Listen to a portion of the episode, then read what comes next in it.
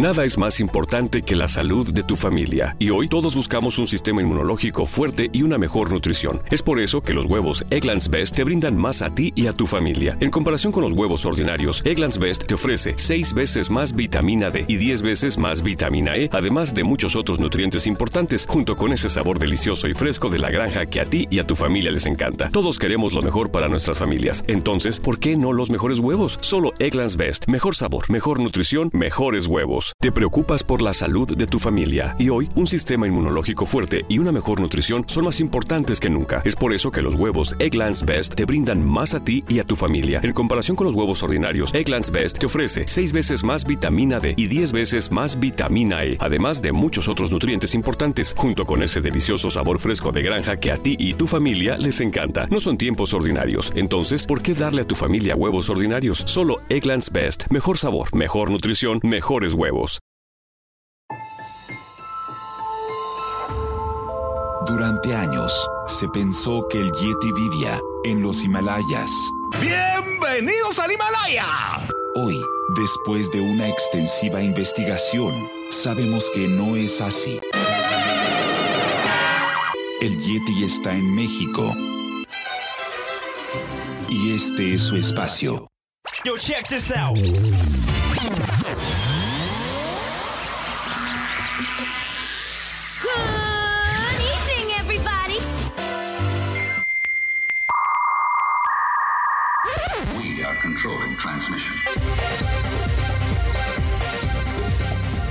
Estás escuchando la nueva temporada de La era del Yeti.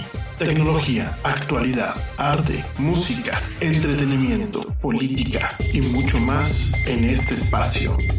La era del Yeti.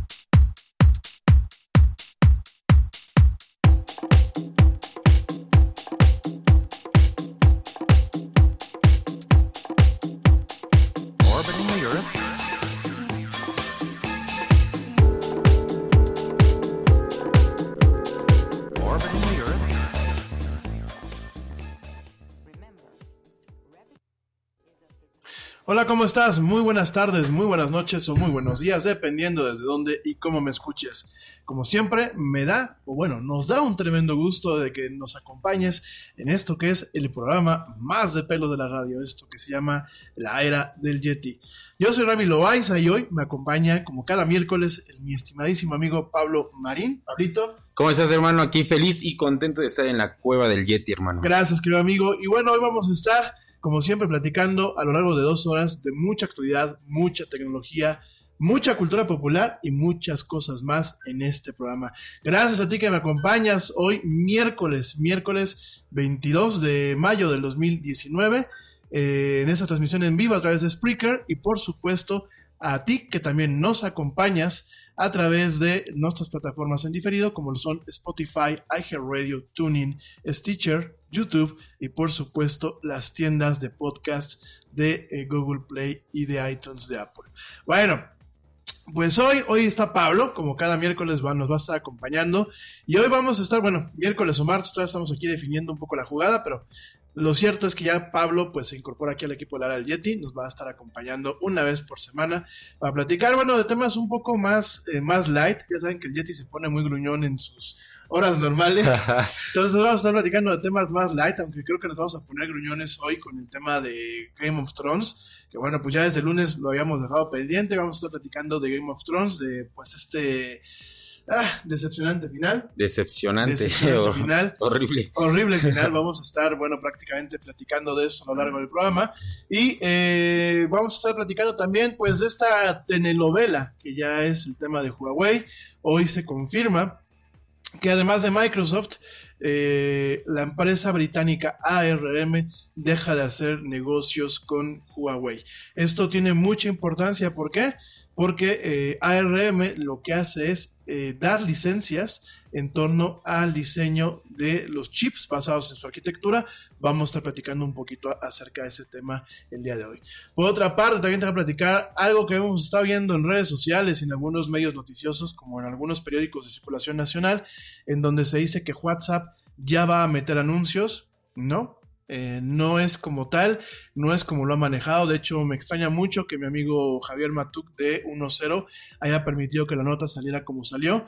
Y bueno, me extraña también que otros medios no se hayan puesto a investigar. Realmente te voy a platicar, pues, cómo ¿Qué es lo que podemos esperar de WhatsApp? No se van a poner los anuncios como se están manejando actualmente en Messenger, sino lo que se presentó en esta conferencia que se llevó a cabo en Holanda es principalmente la integración entre WhatsApp Business y la parte de anuncios de Facebook que ya existe. Entonces vamos a estar platicando de estos temas el día de hoy. Y, eh, bueno, pues por ahí uno que otro tema, por ahí eh, fue el día del Internet. Vamos a estar platicando un poquito también acerca de eh, algunas particularidades de los mexicanos y de la navegación en Internet. Sobre todo, bueno, te voy a platicar cuáles son los países con la conexión a Internet más rápida y más lenta en el mundo.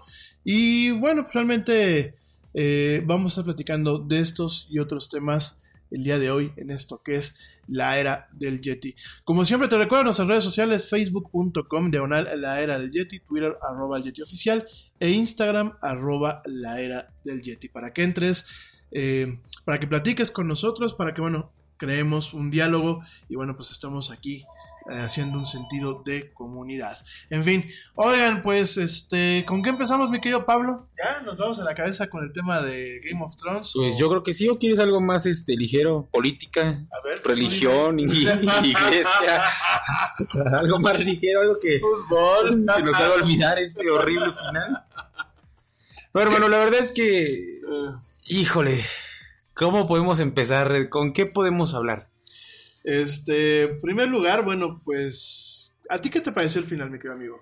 Mira, yo antes que nada, yo quiero comentarles también a todos los Yeti fans que, pues, esto que estamos hablando aquí no es porque sepamos más, no es porque creamos que somos más y que podemos hacer una mejor serie, porque no, es simplemente una crítica, es eh, una opinión y yo creo que también ustedes pueden ju- jugar y meterse a, nos- a las redes sociales y decirnos también qué les pareció el final y pues comentar igual acerca de los agujeros de guion que, que hubo, que fueron sorprendentes yo creo, ¿no? Y, y pues bueno, vamos a empezar con Pues lo primero, porque ya me hice tantas bolas que ya no sé ni, ni por dónde darle. Y A yo creo que es el estándar. El estándar. Yo creo que Game of Thrones empezó con un estándar extremadamente alto. De hecho, ni siquiera ellos pensaban, de hecho el piloto, ni siquiera ellos pensaban que este, iban a lograr tanto. Y ese estándar, eso fue, yo creo que lo que opacó esta octava temporada. No sé si, su- si no supieron hacer las cosas, no sé si el talento de R.R. Martin brilla, eh, pero en base a los, este, a los showrunners, o sea, no, no sé, fue como un Cristiano Ronaldo, ya sabes, cuando se va de Real Madrid y que ahora ya no saben hacer nada y como que todo se prende en fuego. O sea, no sé, no sé qué es lo que piensas tú, hermano. Fíjate que yo creo que aquí hubo dos particularidades, mi querido Pablito. Eh, en primer lugar, sí me queda muy claro el tema de los estándares que se marcaron con Game of Thrones. Es muy curioso porque el piloto no, era, era una prueba, a pesar de que el proyecto en general siempre fue muy ambicioso. De hecho, Game of Thrones eh, fue concebido, de acuerdo a lo que se escucha por parte de los ejecutivos de HBO y de los mismos showrunners, fue concebido en su momento como una experiencia que si funcionaba iba a ser una experiencia eh, 360. No solamente iba a ser eh, lo que es la serie de televisión, iba a ser obviamente el vínculo con los libros, iba a ser obviamente también un tema de eh, otras franquicias, por ejemplo la parte interactiva, los shows que aquí no llegaban a México ni a otros países, pero por ejemplo el programa de análisis que se hacía después de cada programa que sí se llegó a pasar Claro. en, en Estados Unidos. Y, y de hecho dicen que ahorita, después de Game of Thrones, van a hacer como un pequeño documental. Sí, el próximo domingo. Exactamente. El próximo domingo va a estar un documental, ahorita vamos a platicar también de eso. Pero realmente creo que era una experiencia un poco más, eh, eh, quiero pensar, una experiencia que eh, realmente iba, marcaba un estándar y un antes y después en la televisión.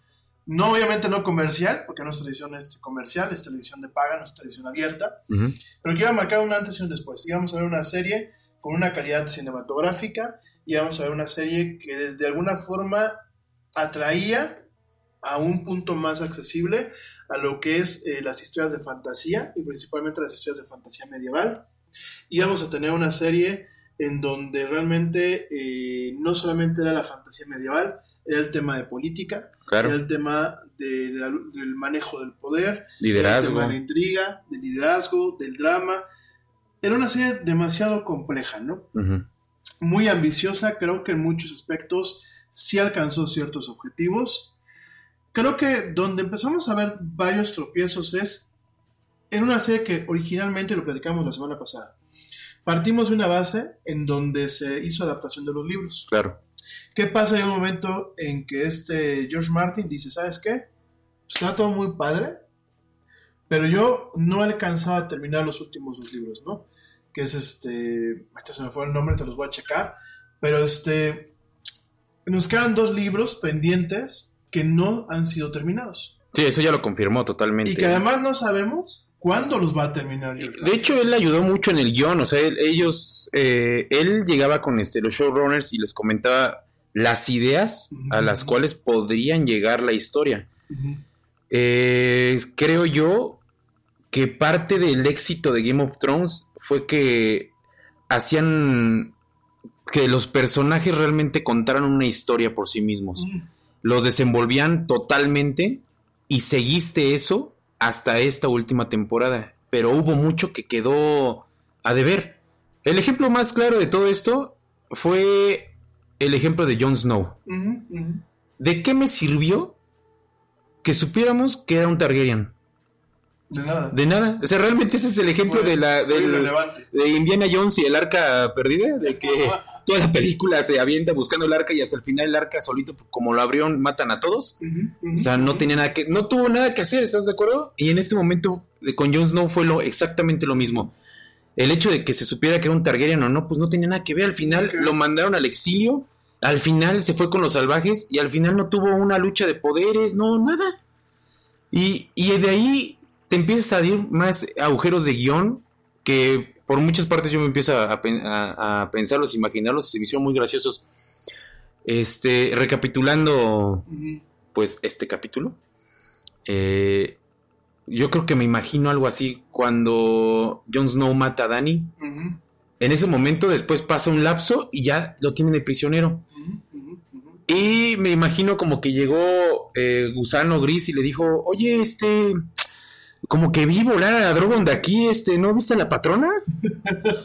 y como que Jon Snow le dijo, de, eh, pues mira, ¿cómo, ¿cómo te lo digo? Mira, eh, creo que pues la maté, ¿no? Ujú, No, no, Jones, no, malito, Jon Snow malito. Y se lo llevan de prisionero y de ahí le pides al hermano que le des tú la sentencia, dices, ¿de dónde? O sea, ¿por qué? Ujú, ujú, ujú. Y suben a un puesto a, a, Bran que es como de, tú decías que no lo querías y ahora sí lo quieres. Totalmente. Y luego dice Sansa en versión, este, regio, regio, sí, ¿Un cuatro? sí, región 4. Eh, oye, ¿sabes qué? Yo quiero hacer mi pueblo mágico, pues independiente al de ustedes y nadie dice nada.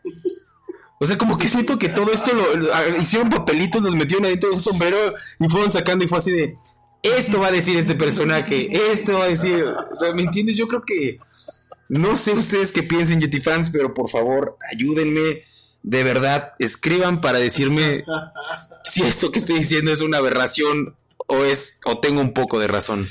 Fíjate que es muy curioso, este, mi, mi querido Pablín. Yo, de hecho, de hecho ese día, este, saludos a la teacher Laura que me está escuchando. Justamente lo estábamos platicando. No me enteré en qué momento Drogon se llevó el cuerpo de Daenerys. O sea, fue así como cuando terminó la serie, digo, bueno, oye, y pues yo me hubiese, me hubiese gustado ver que la enterraban y todo ese rollo. Y me dice Laura, me dice, güey, si se, lo, si se la llevó Drogon, ¿no? Y así fue como que, pues, ¿en qué momento, no? Como que también, o sea, fíjate que fue muy cagado porque yo estaba con un ojo al gato y otro al garabato. Estaba yo con los memes y con a ver las reacciones de la, con la gente. Oye, me encanta. sí, Yo no sé en qué momento que me quedé dormido se llevaron el cuerpo de Dani. Pero sí fue así como, tienes toda la razón, no fue así como, como que de repente fue, mata, mata a Jon Snow, que aparte, pues yo esperaba algo así como más shakespeariano, ¿no? Con un poco más de profundidad, de, sí, siempre serás mi reina, pero, este, o sea, algo más completo, ¿no? Algo más, este, más sustancioso, ¿no? Y fue así de, sí, siempre serás mi reina, puñalada. Y ya. Y ya, ¿no? O sea, así como que... A- Ahora otra cosa que te voy a decir. sí. En estas ocho temporadas, pues Dani estuvo buscando un ejército, se hizo de, no nada más de un ejército, o sea, se hizo de muchísima gente, el, pues, el ejército de los Inmaculados, pero al final le dio en toditita la madre a este, pues a la, a la nación, o sea, con un solo dragón. Sí. Entonces, ¿para qué quieres un ejército? O sea, es que si vas a terminar la serie así, pues nada más esperas que los tres dragones estén adultos, le vas y le das en la torre a la, pues, a la nación y te quedas con el trono de hierro, ¿no? Sin estarle dando tantas vueltas al asunto. Y esto y muchas cosas más. Como otro ejemplo, igual que me quedé así como de. O sea, ¿cómo? Cuando este Tyrion trata de como de enmendar las cosas y le dice a, a Grey Worm, eh, bueno, este, te vamos a dejar un, un pedazo de tierra a ti para que tú hagas tu propia casa. Hermano, son inmaculados, o sea, están castrados.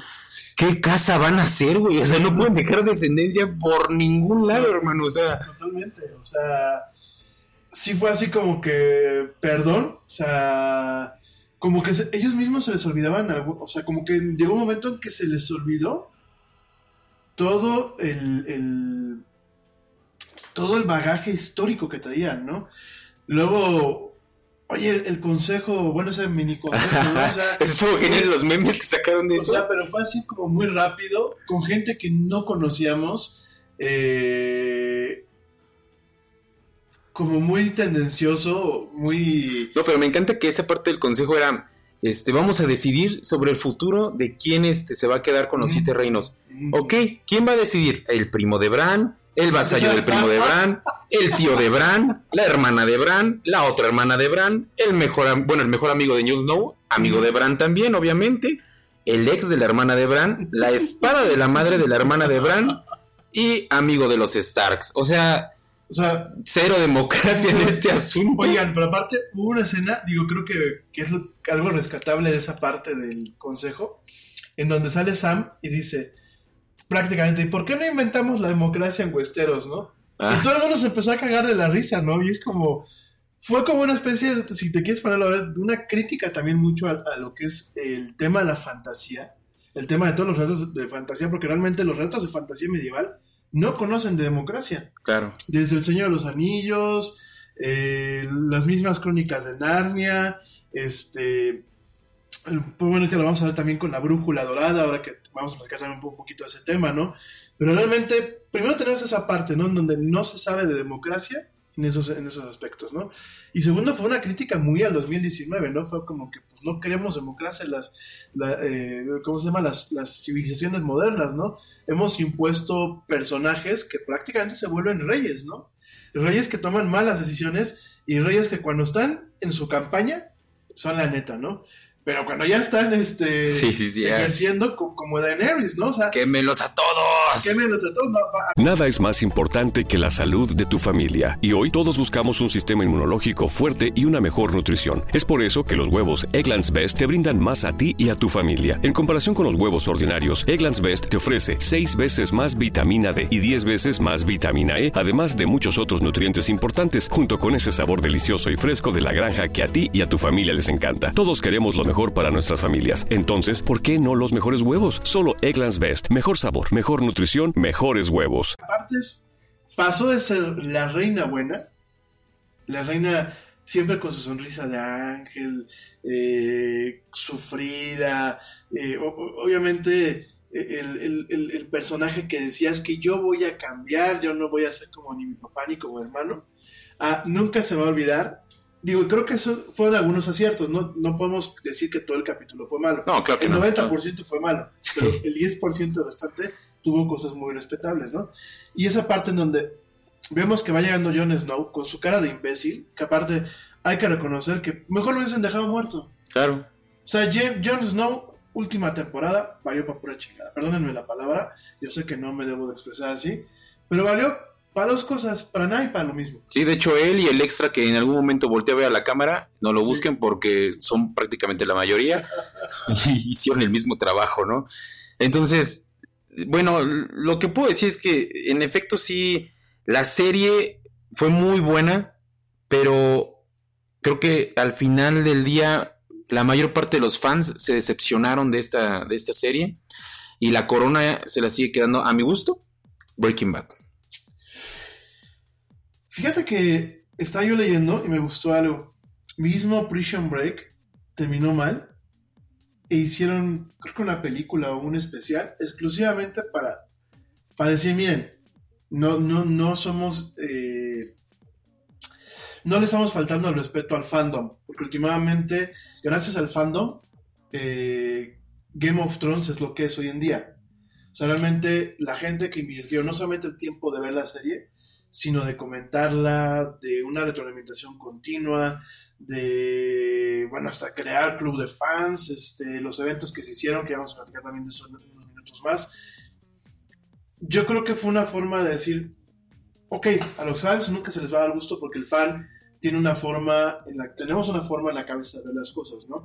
Yo creo que muchos hubiésemos querido ver a, a, a Dani, este, pues a lo mejor no muriéndose, ¿no? A lo mejor pues en el tambo, o dice, dice por aquí Lau, dice, Jon Snow fue el mejor extra de toda la serie. Me cae de más que sí, ¿no? La verdad es que sí. Bueno, ya después de la sexta temporada para acá, bueno, desde que lo revivieron Desde que para lo acá, revivieron realmente, ¿no? O sea, realmente, bueno, ahorita llego a ese punto, ¿no? Pero creo que quiero pensar que Prison Break dijo, ok, contemplo todo esto, pero igual voy a darle un closure, ¿no? A lo mejor sí teníamos mucha prisa de terminar la serie, a lo mejor sí teníamos mucho, ya estábamos cansados, a lo mejor teníamos el problema de que se nos empezó a caer el guion, muy al estilo J.J. Abrams, que Claro. lo que decíamos la semana pasada. O sea, ellos en un momento, ¿quién dejó entrar a J.J. Abrams a la producción de Game of Thrones, no? Entonces, definitivamente dejaron caer el guion, dejaron caer mucho la trama. Yo espero que en algún momento, con el material que a lo mejor este George Martin eh, termine de desarrollar, si es que en algún momento nos tocan ver los últimos dos libros, pero porque nada más falta, digo, toco madera, ¿no? Pero nada más falta que el cabrón se muera. y que no no tenga nada terminado. Sí, no no, no, ¿no? no, no. Mira, a ti te voy a decir algo también que, que se me hizo sorprendente. De la temporada 7 a la temporada 8 fue mucho tiempo. Sí. Y mucho tiempo como para que eso se ve como mal planeado, como mal hecho, como hecho a las prisas, y no creo que haya sido por, por todo el reparto, porque el reparto está ganando súper bien. Lo hablamos también la semana pasada, este, con algunas actrices que están ganando la millonada ahí, ¿no? Este, pero se me hizo bastante tiempo como para que no hicieran algo de la calidad que estaban haciendo desde, desde tiempo atrás, desde las primeras temporadas. Entiendo también que se hayan acabado ya los libros para que pudieran sacar bastante material, pero aún sin los libros hicieron cosas muy buenas. Eso fue eh, la esencia del por qué todos o muchísimos fans están enojados. Ahora, que junten firmas, que para que se haga la octava temporada, miren, es más fácil de verdad que existan los Reyes Magos a que se haga la octava temporada este, por segunda vez. ¿Por qué no? O sea, en efecto no van a gastar millones de dólares en producción, eh, millones de dólares en, en el pago de este para el reparto para realizar otra vez esta este, temporada. Seamos este, realistas, ¿no? O sea, francos. Lo que sí es que ya este, anunciaron que vienen spin-offs Sí, totalmente. y esperemos que se hagan este, estos spin-offs pues, de una buena manera porque dicen que estos iban a ser sacados de los libros que han sacado igual este R.R. Martin, que son este, parte de la, de la historia de, de Game of Thrones. Entonces, pues hay que esperar y hay que ver qué, qué es lo que, lo que va a suceder y qué es lo que van a sacar, ¿no? Mientras que no me digan que Arya descubrió América y que después ya es la tatara, tatara, tatara abuela de Iron Man. Todo está bien.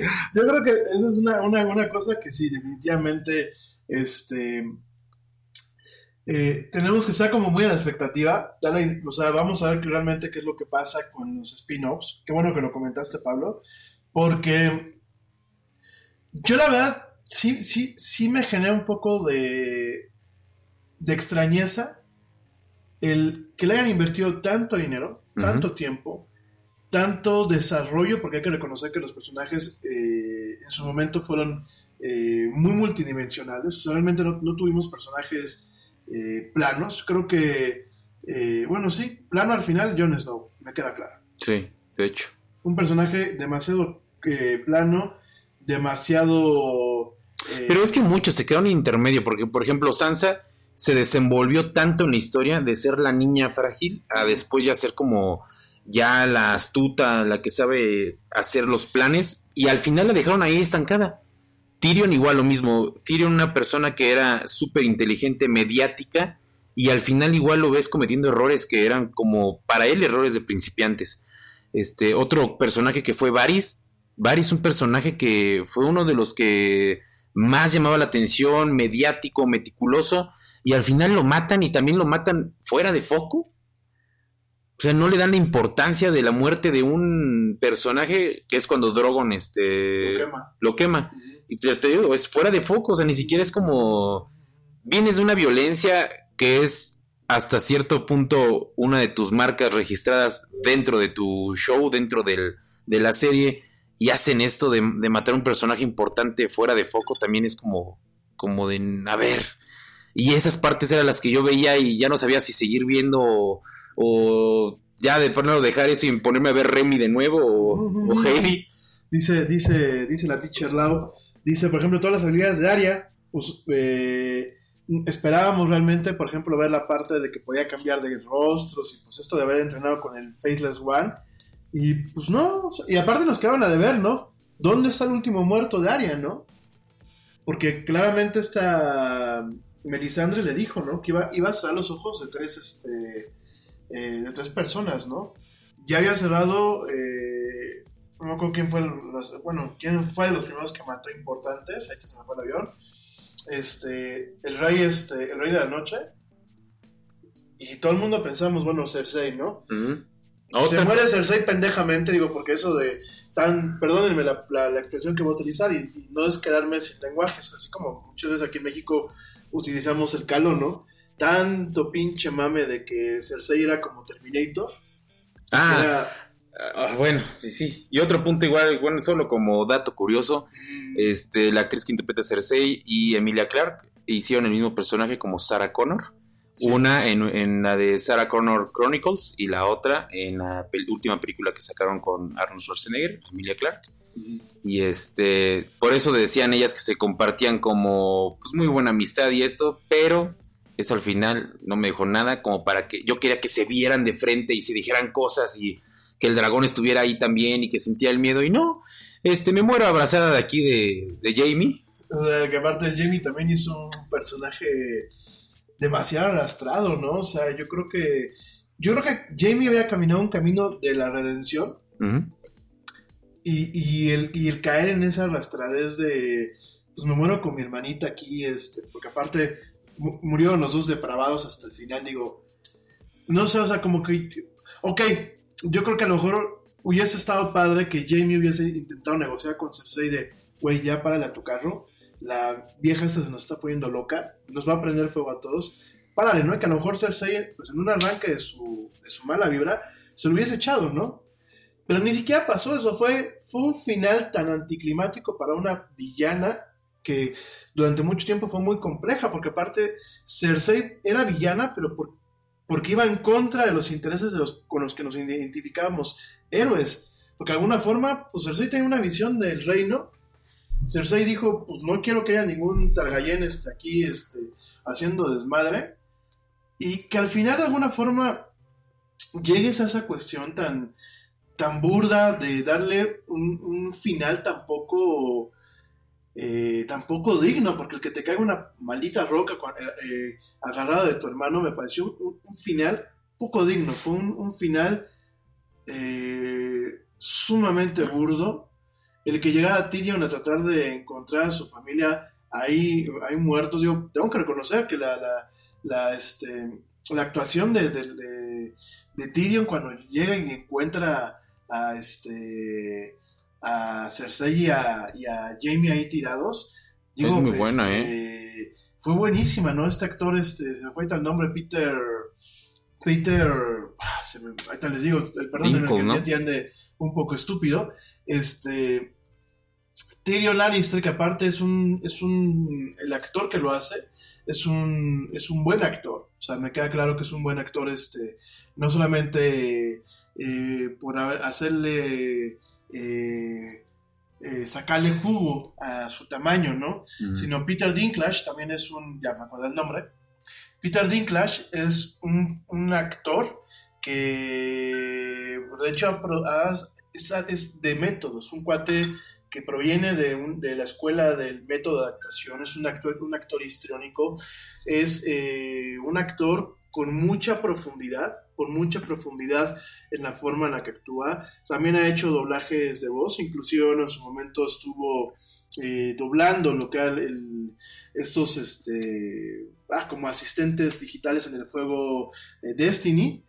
Eh, su voz no funcionó y bueno, pues realmente le hicieron un cambio a la voz. Este, Y de hecho también la última participación en la pantalla grande, bueno, la que yo le sé fue en la de Avengers. En- no, en Avengers no salió. Sí, fue el que le hace la, el hacha a Thor.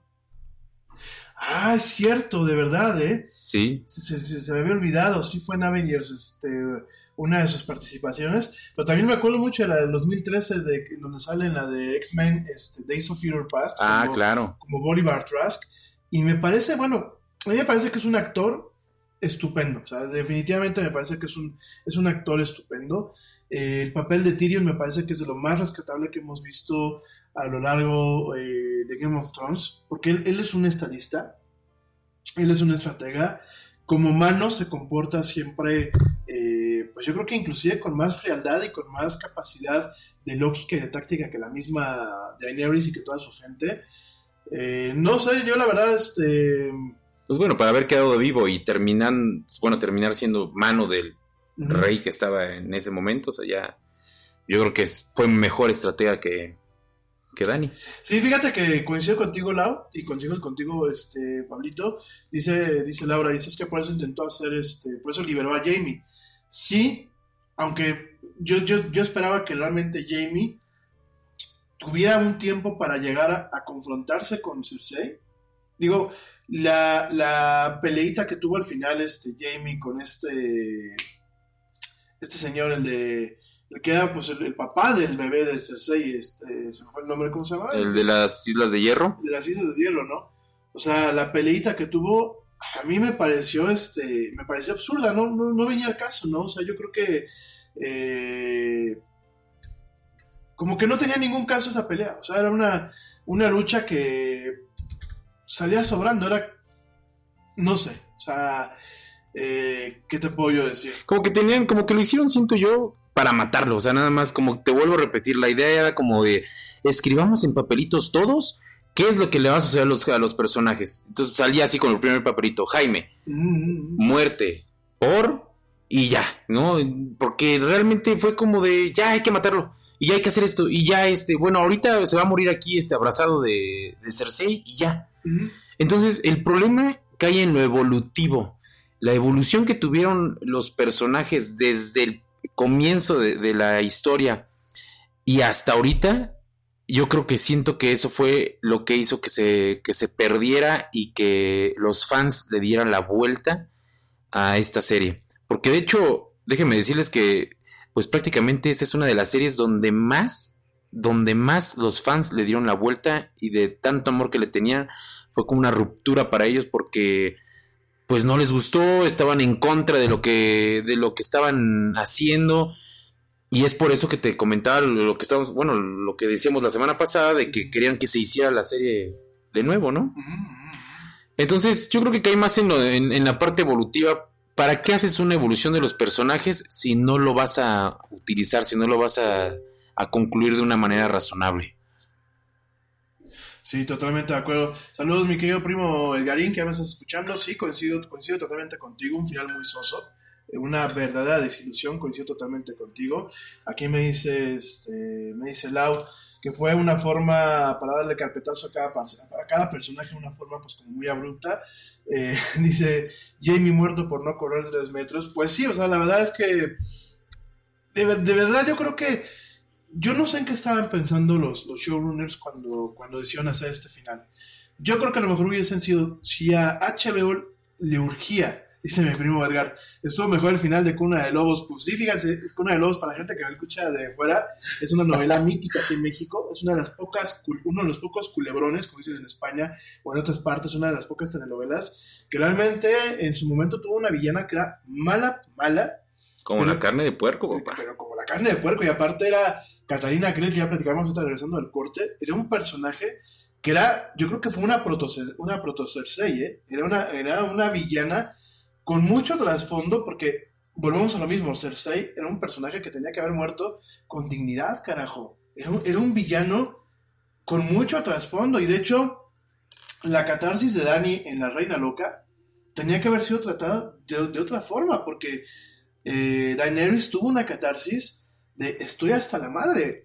Sí, sí, sí. Aparte estaba viciada ella, o sea, ella, o sea, cárgale lo de que fue abusada, cárgale la violencia que tuvo, que al final tú te das cuenta que Dani pasaba por, por la persona que tenía que pasar, pero tenía que lograr su objetivo y lo estaba haciendo y ni siquiera se pudo sentar en el trono. O sea, no llegó este Jon Snow, vente para acá, este patrona y vámonos. Ahora, y antes de irme al corte, nada más déjame comentar, ¿no? Este. Resulta que Drogon es más listo que todos los personajes. Porque Drogon fue. Ya mataron a mi mamá por culpa de este pinche trono. Ah, le prendo fuego hasta que se derrita. O sea. No, no. Yo creo que. Quiero pensar. Digo, es una esperanza. Es así como. Una esperanza de que. Así como decimos aquí en México, que, que sobrevivamos este sexenio. Tengo yo la esperanza de que realmente. sí, tengo yo la esperanza de que en algún momento nos digan, ¿saben qué?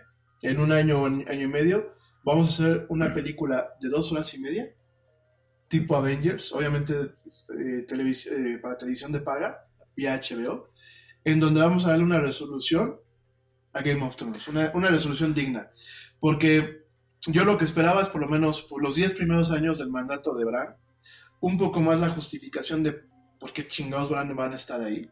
Porque aparte todo el mundo nos estuvimos burlando, ¿no? Y haciendo memes de Bran no a poder subir al trono, al trono por las escaleras, ¿no? O sea, güey, es el final, no hizo nada en toda la temporada y es el final el que se queda. Digo yo, ¿saben qué? A mí me hubiese gustado mejor que se quedara Sansa, ¿no? Pero bueno, Oye, hermano, nada más antes de que nos vayamos Sí. al corte, quiero dejarles aquí la, la pregunta para todos tus Yeti fans y que nos, nos pueden escribir y nos digan en el comentario qué fue peor, eh, esta parte, el final de Game of Thrones o que anunciaron que Robert Pattinson va a ser el próximo Batman. Puta, qué deprimido. vamos a deprimir con todo esto. Sí, ahorita, regresando lo vamos a platicar. Dice mi primo, dice aquí el Garín, dice el batalla de los bastardos fue por mucho mejor, definitivamente. De hecho, sí. Definitivamente, me parece que fue un episodio épico. Pero bueno, ahorita regresando vamos a seguir platicando todo eso. Te recuerdo nuestras redes sociales, facebook.com diagonal la era del Yeti, Twitter arroba el Yeti oficial, Instagram arroba la era del Yeti. Y por supuesto, si quieres venir y conectarte y platicar con nosotros en tiempo real a través de nuestro chat, te recuerdo que lo puedes hacer entrando directamente a spreaker.com diagonal eh, show, diagonal el guion medio Yeti, o bien directamente desde Facebook, entra a la página para que nos escuches y ahí utiliza la opción de chat para platicar con nosotros en tiempo real. No me tardo nada, ya volvemos, estamos aquí con mi estimadísimo Pablo, Pablito Marín, que estamos platicando muy a gusto de cultura popular y de Game of Thrones. Estamos en esto que es miércoles 22 de mayo, en una tarde de la era del Yeti. No nos tardamos nada, ya volvemos.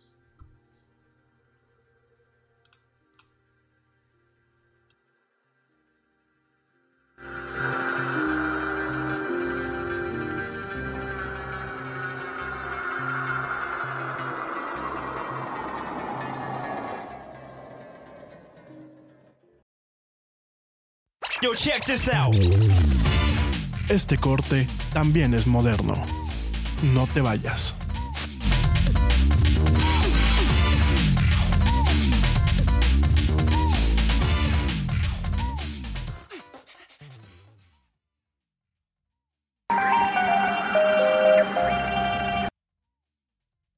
La era del Yeti.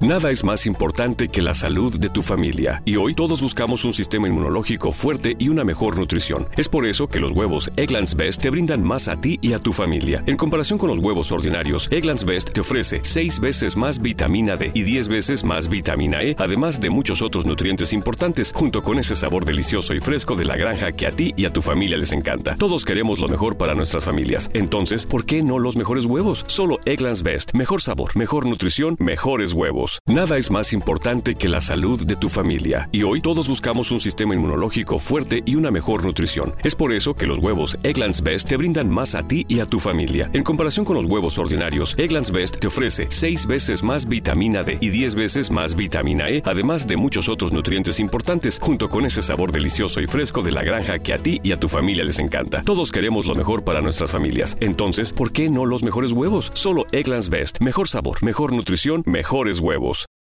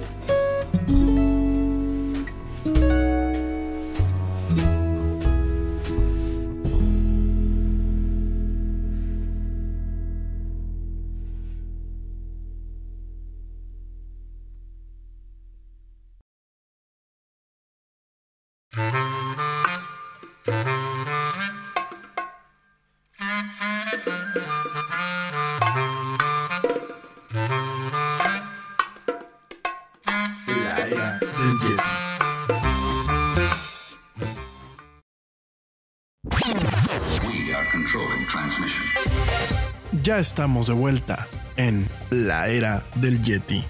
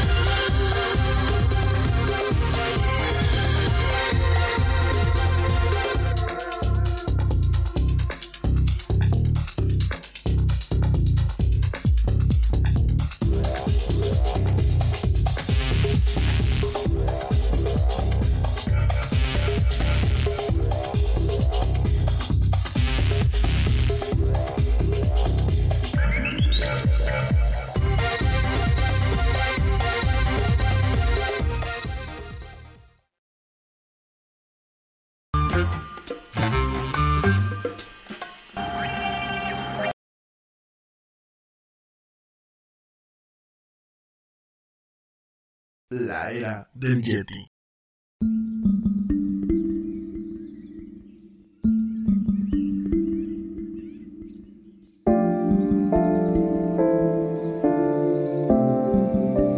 On the wall in your bedroom, an antique etching framed. Twas of the sea, a bright moon on the wane, an island resting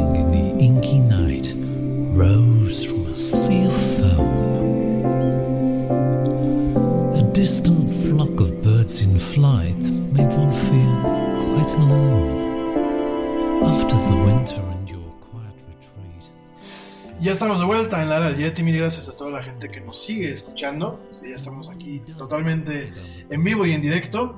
Gracias a todos por sus comentarios. Y bueno, eh, la gente que nos está sintonizando apenas, eh, en el corte anterior estábamos hablando sobre el desastroso y de si realmente. eh, pues eh, decepcionante final de lo que fue Game of Thrones. Entonces veníamos platicando de todo eso. eh, creo que las coincidencias que tenemos con muchos de ustedes y aquí entre nosotros es, sí, en parte el tema de, eh, notamos una temporada muy, muy eh, apresurada, de hecho lo veníamos, lo veníamos platicando la semana pasada, una temporada eh, que realmente no tuvo o no, o no, no no le dio el tiempo adecuado a cocinar un gran final, un gran final para una gran serie.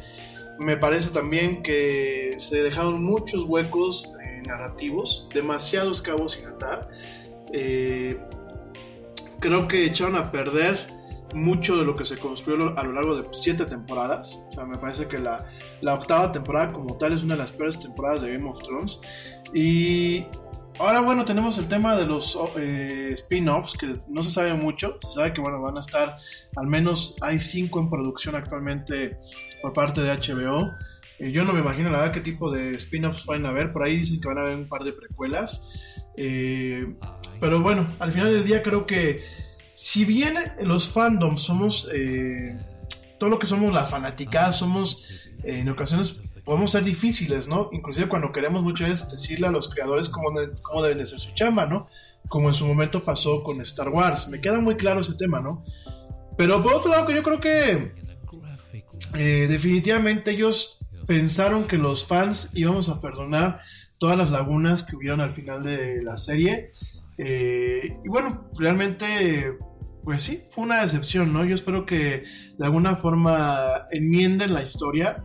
Eh, digo, yo sé que soñar no cuesta nada y quizás me estoy poniendo un poco soberbio, pero yo creo que eh, es también hacerle un tema de respeto tanto a los actores como tanto al creador de la serie, tanto como a los que estuvimos invirtiendo nuestro tiempo a lo largo de prácticamente de 8 años, no solamente en el tema de ver la serie, sino de interactuar con la serie. Parte de lo que quizás quedará eh, para la posteridad con Game of Thrones es la comunidad que se armó. Eh, ya lo ha habido en la televisión. eh, lo, vimos, lo hemos visto, por ejemplo, en series como The Big Bang Theory, que ya se acabó. El final llega ahora en junio aquí a, América Latina, pero ya The Big Bang Theory se acabó. Ya platicaremos en su momento del final. Eh, lo hemos visto, por ejemplo, en series como Lost, donde la gente se daba la tarea de tratar de resolver este, el enigma eh, detrás de cada capítulo. Eh, mismo Fringe, para la gente que se acuerda de Fringe, hubo los fans fueron los que descubrieron el código que venía, pues de alguna forma oculto entre cada cortinilla previo a, los comerciales, el tratar de indagar qué es lo que seguía en la serie. Y Game of Thrones solamente mostró esta parte de una forma exponencial, ¿no? Donde de pronto pues veíamos parte del submundo de la serie en Twitter, en Facebook, el tema de los memes, el tema de las mesas de discusión, el tema del análisis de cada capítulo, porque por supuesto hay que reconocer que había un análisis no solamente de ver para dónde se mueven los personajes o por dónde se mueven los personajes o cómo va a girar la trama, sino también un tema de análisis detrás de eh, mucho lo que se ve de lo que se ve en la serie en tema de política en tema del desarrollo del poder por el poder, en el tema eh, inclusive de estrategia, ¿no?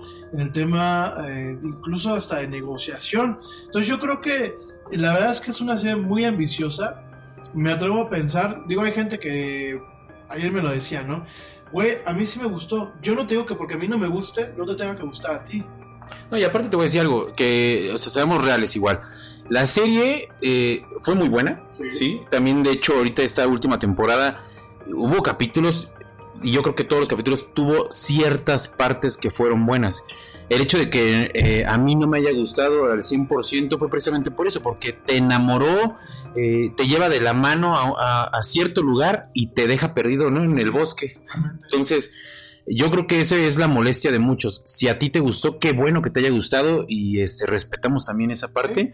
Simplemente, como lo dije al inicio del programa, es una crítica a, a lo que creo que se hicieron mal y creo que es una opinión, simplemente es eso y hay que tomarla y, de- y dejarlo pues, como ese punto, ¿no? Como una, una opinión.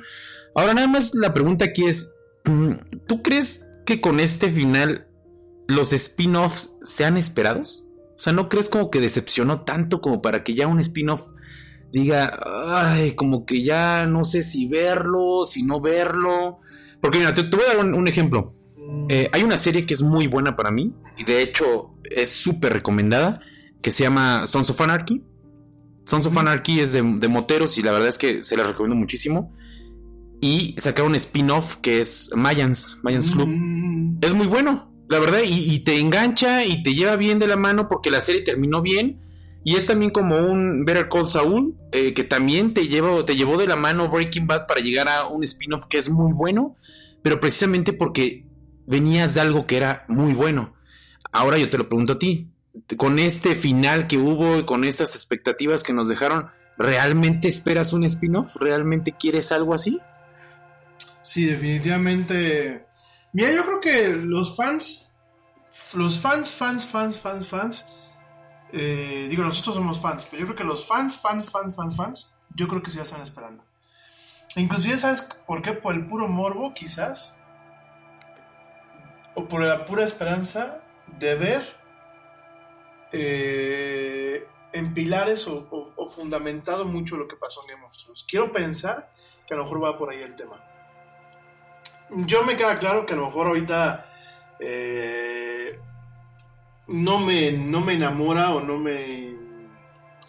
eh, vaya, como que para mí ya llegamos al punto de goodbye este Game of Thrones. Claro.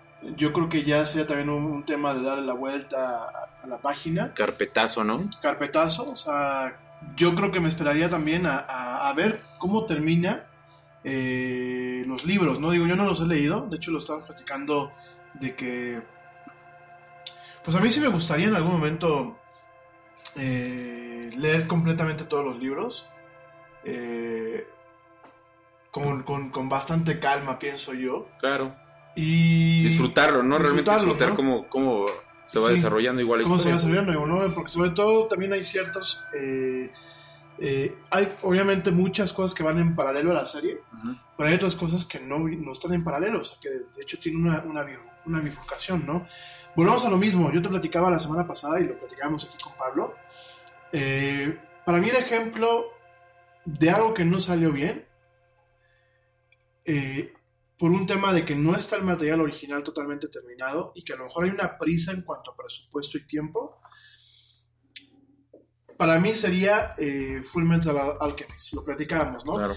De hecho, eh, nos topamos con dos, dos, dos series, ¿no? Full Metal Alchemist, la original, que salió en el 2000 y cacho, en donde a mí el final, con- yo me acuerdo que la, la serie llegó un momento en que me empezó a dar mucha hueva, termino de verla y dije, wow, pues ahí muere, ¿no? O sea, quizás no fue la resolución que yo quería. ¿Pero por qué? Porque los, los, los productores del anime tuvieron que terminarlo sin contar todavía con el final de, de todo, el, todo el manga, ¿no? ¿Qué pasa? Bueno, pues una década después lanzan Full Metal Alchemist Brotherhood, que llega un momento en donde es totalmente difiere del anime original y, y de lo que se había hecho y realmente expande muchísimo lo que es el universo y lo que son los personajes, ¿no? Quiero yo pensar que en algún momento tendremos, pues si no un spin-off que realmente le dé dim- dimensión a los personajes de Westeros y sobre todo le dé dimensión, por ejemplo, a un Arya Stark, que, que Arya Stark, perdónenme la expresión, para mí fue un tema de coitus interruptus, fue la potencializamos, la empoderamos, la mostramos con todo lo que trae esa niña, que no solamente es una cara bonita y, y candy candy, creo que realmente hubo un desarrollo muy, eh, muy particular del personaje. ¿Y qué fue lo que hizo en los últimos dos capítulos? Llegar, poner cara de tonta, que el perro le dijera no sigas el camino de la venganza. Me acordé, en ese momento me acordé de, de Don Ramón cuando le decía la venganza es como fría y te envenena el alma o algo Sí, así. sí, sí, sí, sí, sí. Pues mira, yo creo que hay que darle carpetazo a esto. La serie muy buena. La serie sí es recomendable. Yo te la voy a recomendar al Yeti fan que nos escuchas y que no has visto la serie. Vela, te va a gustar mucho, te va a atrapar y de hecho estoy casi seguro que no vas a poder dormir algunos días por querer ver estar viendo la, la serie. Este, calificación final, hermano. Yo le daría un 8.5 por este final. Yo creo que yo le daría. Híjole, yo creo que a la, a la serie en general, yo le daría un 9.8 en general. Y la última temporada yo le pondría un 7. O sea, creo que la última temporada nos queda de ver. Volvemos a lo mismo, tiene cosas muy buenas, Mm, tiene cosas muy rescatables. eh, ya para terminar, me gustó mucho la escena en donde, por un lado, vemos a Sansa preparándose para ser reina del norte. Que aparte, fue así como, ¿a poco podemos tener reinos independientes, no? O sea, eh, eh, no, los, los- fíjense que, digo, ahora más adelante que quizás volver a tocar el tema, ¿no? Pero vieron de verdad muchas incongruencias dramáticas en el último capítulo, ¿no? Pero una parte rescatable es Sansa convirtiéndose en la reina del norte y al mismo tiempo, este, Arya preparándose para ser una exploradora. Claro. Si a mí me gustaría ver un spin-off, definitivamente sería un spin-off con las aventuras de Arya. Eso estaría buenísimo. De hecho, es la que están pidiendo. No estaba programado, ni siquiera estaba pensado en hacer una serie como utilizando Aria. Pero ahora creo que lo están tomando en cuenta Totalmente. porque va a jalar muchísima gente. Un amigo mío que ahorita está en, en Chile, que lo quiero muchísimo, Mauro, te mando un gran abrazo y un saludo. Eh, me manda la frase de Don Ramón, dice, la venganza nunca es buena, mata el alma y la envenena. Don Ramón. Don Ramón, definitivamente, ¿no? Y este. Yo creo que yo, me, yo me quedaría con eso. Definitivamente me quedo Pablín. Yo me quedaría con esa cuestión. Creo que la serie vale la pena verla. Para la gente que no la ha visto, a pesar de que les estamos dando el spoiler de la última temporada, creo que vale mucho la pena ver toda la serie. La serie en sí eh, puede coexistir, o más bien puede existir sin la última temporada. O sea, realmente de la temporada 1 a la 7 puede existir eh, muy bien, sin ningún problema. Pero yo sí definitivamente calificaría de la temporada 1 a la, a la 7, 9.8. Y, y la temporada 8 definitivamente le pongo un 7. Ojalá que en algún momento se animen a terminarla adecuadamente. Ojalá que en algún momento los spin-offs sean eh, muy valiosos. Por ejemplo, un spin-off que a mí me gusta mucho es Better Call Saul.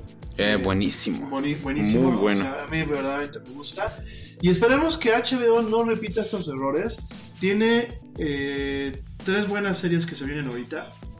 Primero es His Dark Materials, que es eh, la versión de eh, La Brújula Dorada. No sé si ustedes la llegan a ver en el cine, la llegan a ver ya eh, eh, en, en- en la televisión.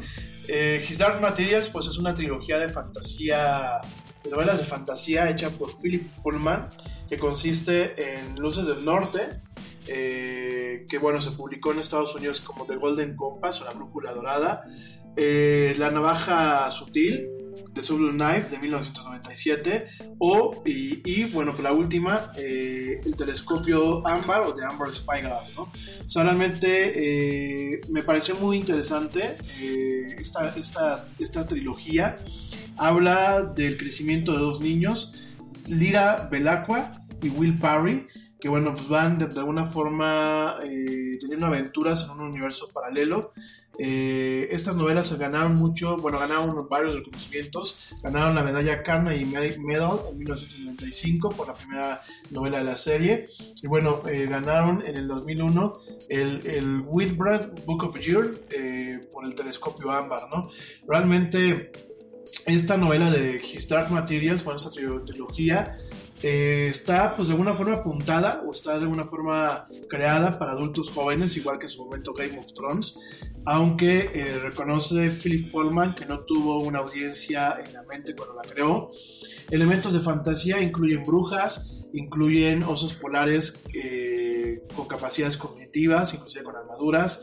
Eh, la trilogía como tal también alude a conceptos como la física, la filosofía y la teología. Eh, funciona en una parte como la, eh, una narrativa y una inversión de Paradise, Paradise Lost de John Milton, en donde, bueno, pues Pullman comenda a la humanidad por lo que, eh, o, o ratifica a la humanidad por lo como eh, Milton en su novela fue el pecado original. En este caso, bueno, pues realmente de alguna forma el pecado original dentro de lo que son las novelas de eh, Philip Pullman eh, es como es un don, es un don de la humanidad, no es un pecado como tal. Y bueno, eh, en su momento hubo una adaptación que fue eh, The Golden Compass o, La Brújula Dorada, que bueno, la sacaron en el 2007 con- eh, por New Line Cinema. Eh, mucho tiempo se quedaron las secuelas pues pasmadas, realmente se quedaron en todo lo que es el, el infierno de la producción, en donde bueno, pues realmente no se, no se llegó a nada. Esta película, pues si no te acuerdas, pues es una película del 2007 donde eh, actúan Chris Bales, que ya, perdón, fue dirigida por Chris Bales, actúa Nicole Kidman, Dakota Blue Richards, eh, Daniel Craig, Sam Elliott, Eva Green y Ian McKellen. Realmente fue una muy buena película, a mí me gustó mucho, me dejó muy picado. De hecho, pues yo esperaba realmente ver una, eh, una trilogía completa. Pero bueno, realmente ahorita lo estamos viendo que eh, llega, llega a HBO. De hecho, nos tocó ver pues este estos trailers. Y bueno, déjame te platico que esta serie está destinada a eh, pues arrancar a ser estrenada el 31 de mayo del 2019 a través de HBO, ¿no?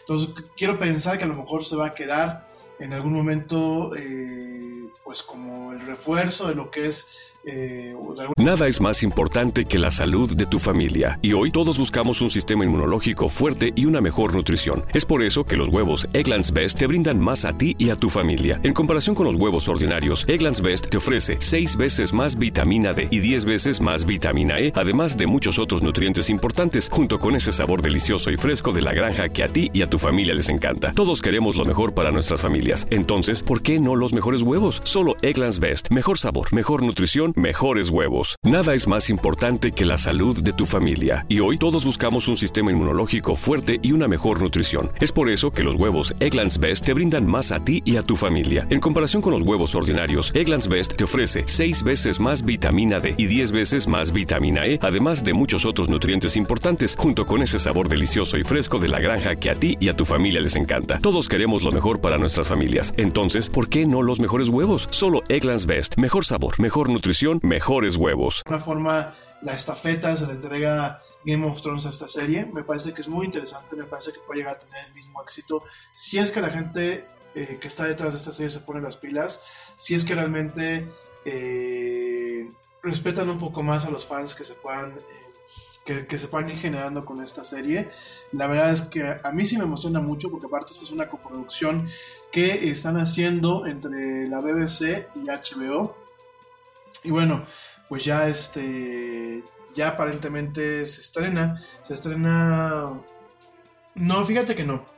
Se estrena en Reino Unido, se estrena a finales de este mes, pero eh, esta serie como tal en HBO, digo para todo el mundo, los, los que estamos esperándola, se va a estrenar, bueno, pues este, más adelante eh, en el resto del año. No es una producción que se está haciendo directamente en Inglaterra, es una coproducción entre BBC, BBC One y HBO, ¿no?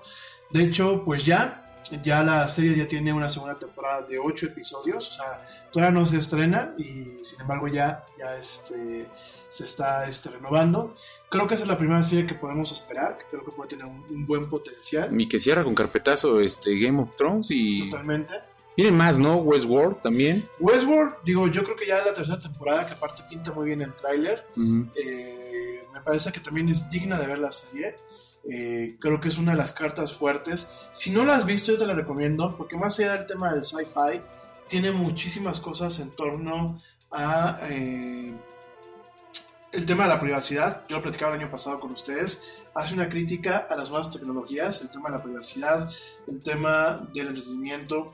Eh, realmente lo que se ve en Westworld, eh, de alguna forma, si bien es un tema futurista, el ver androides y ver robots, estamos viendo cierta, cierta parte de este entretenimiento de caja de arena o cierto entretenimiento de sandbox en donde bueno el jugador puede hacer lo que se le dé la gana con juegos como Red Dead Redemption o como Buenísimo juego, hermano. o ¿eh? como Grande sí, Fauto, igual. Grand Theft Auto ¿no? directamente o la misma esta este Watch Dogs que a mí, a mí me gustó mucho esta versión o inclusive no la, la versión de Assassin's Creed Ujú. en donde son juegos que tú puedes en algún momento no solamente ac- acoplarte a los personajes, sino también en- con, con este tema open world que le llaman, pues puedes a lo mejor a- inclusive cometer crímenes, ¿no? Puedes, cometer- puedes matar gente inocente, puedes hacer cosas que no están bien.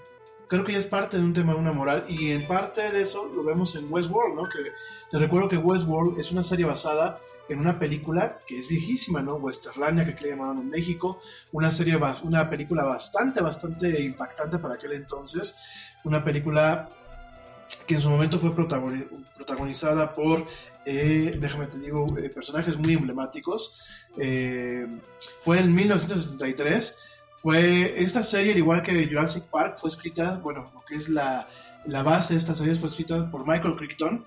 Te recuerdo que Michael Cric- Crichton siempre fue un escritor, en paz descanse, eh, que tuvo siempre la, la, la forma crítica de adelantarse a los avances tecnológicos y hacer una crítica, ¿no? De hecho, de Michael Crichton no se... La gente no lo sabe, pero Michael Crichton en su momento es- escribió eh, lo que fue acoso sexual. Mm.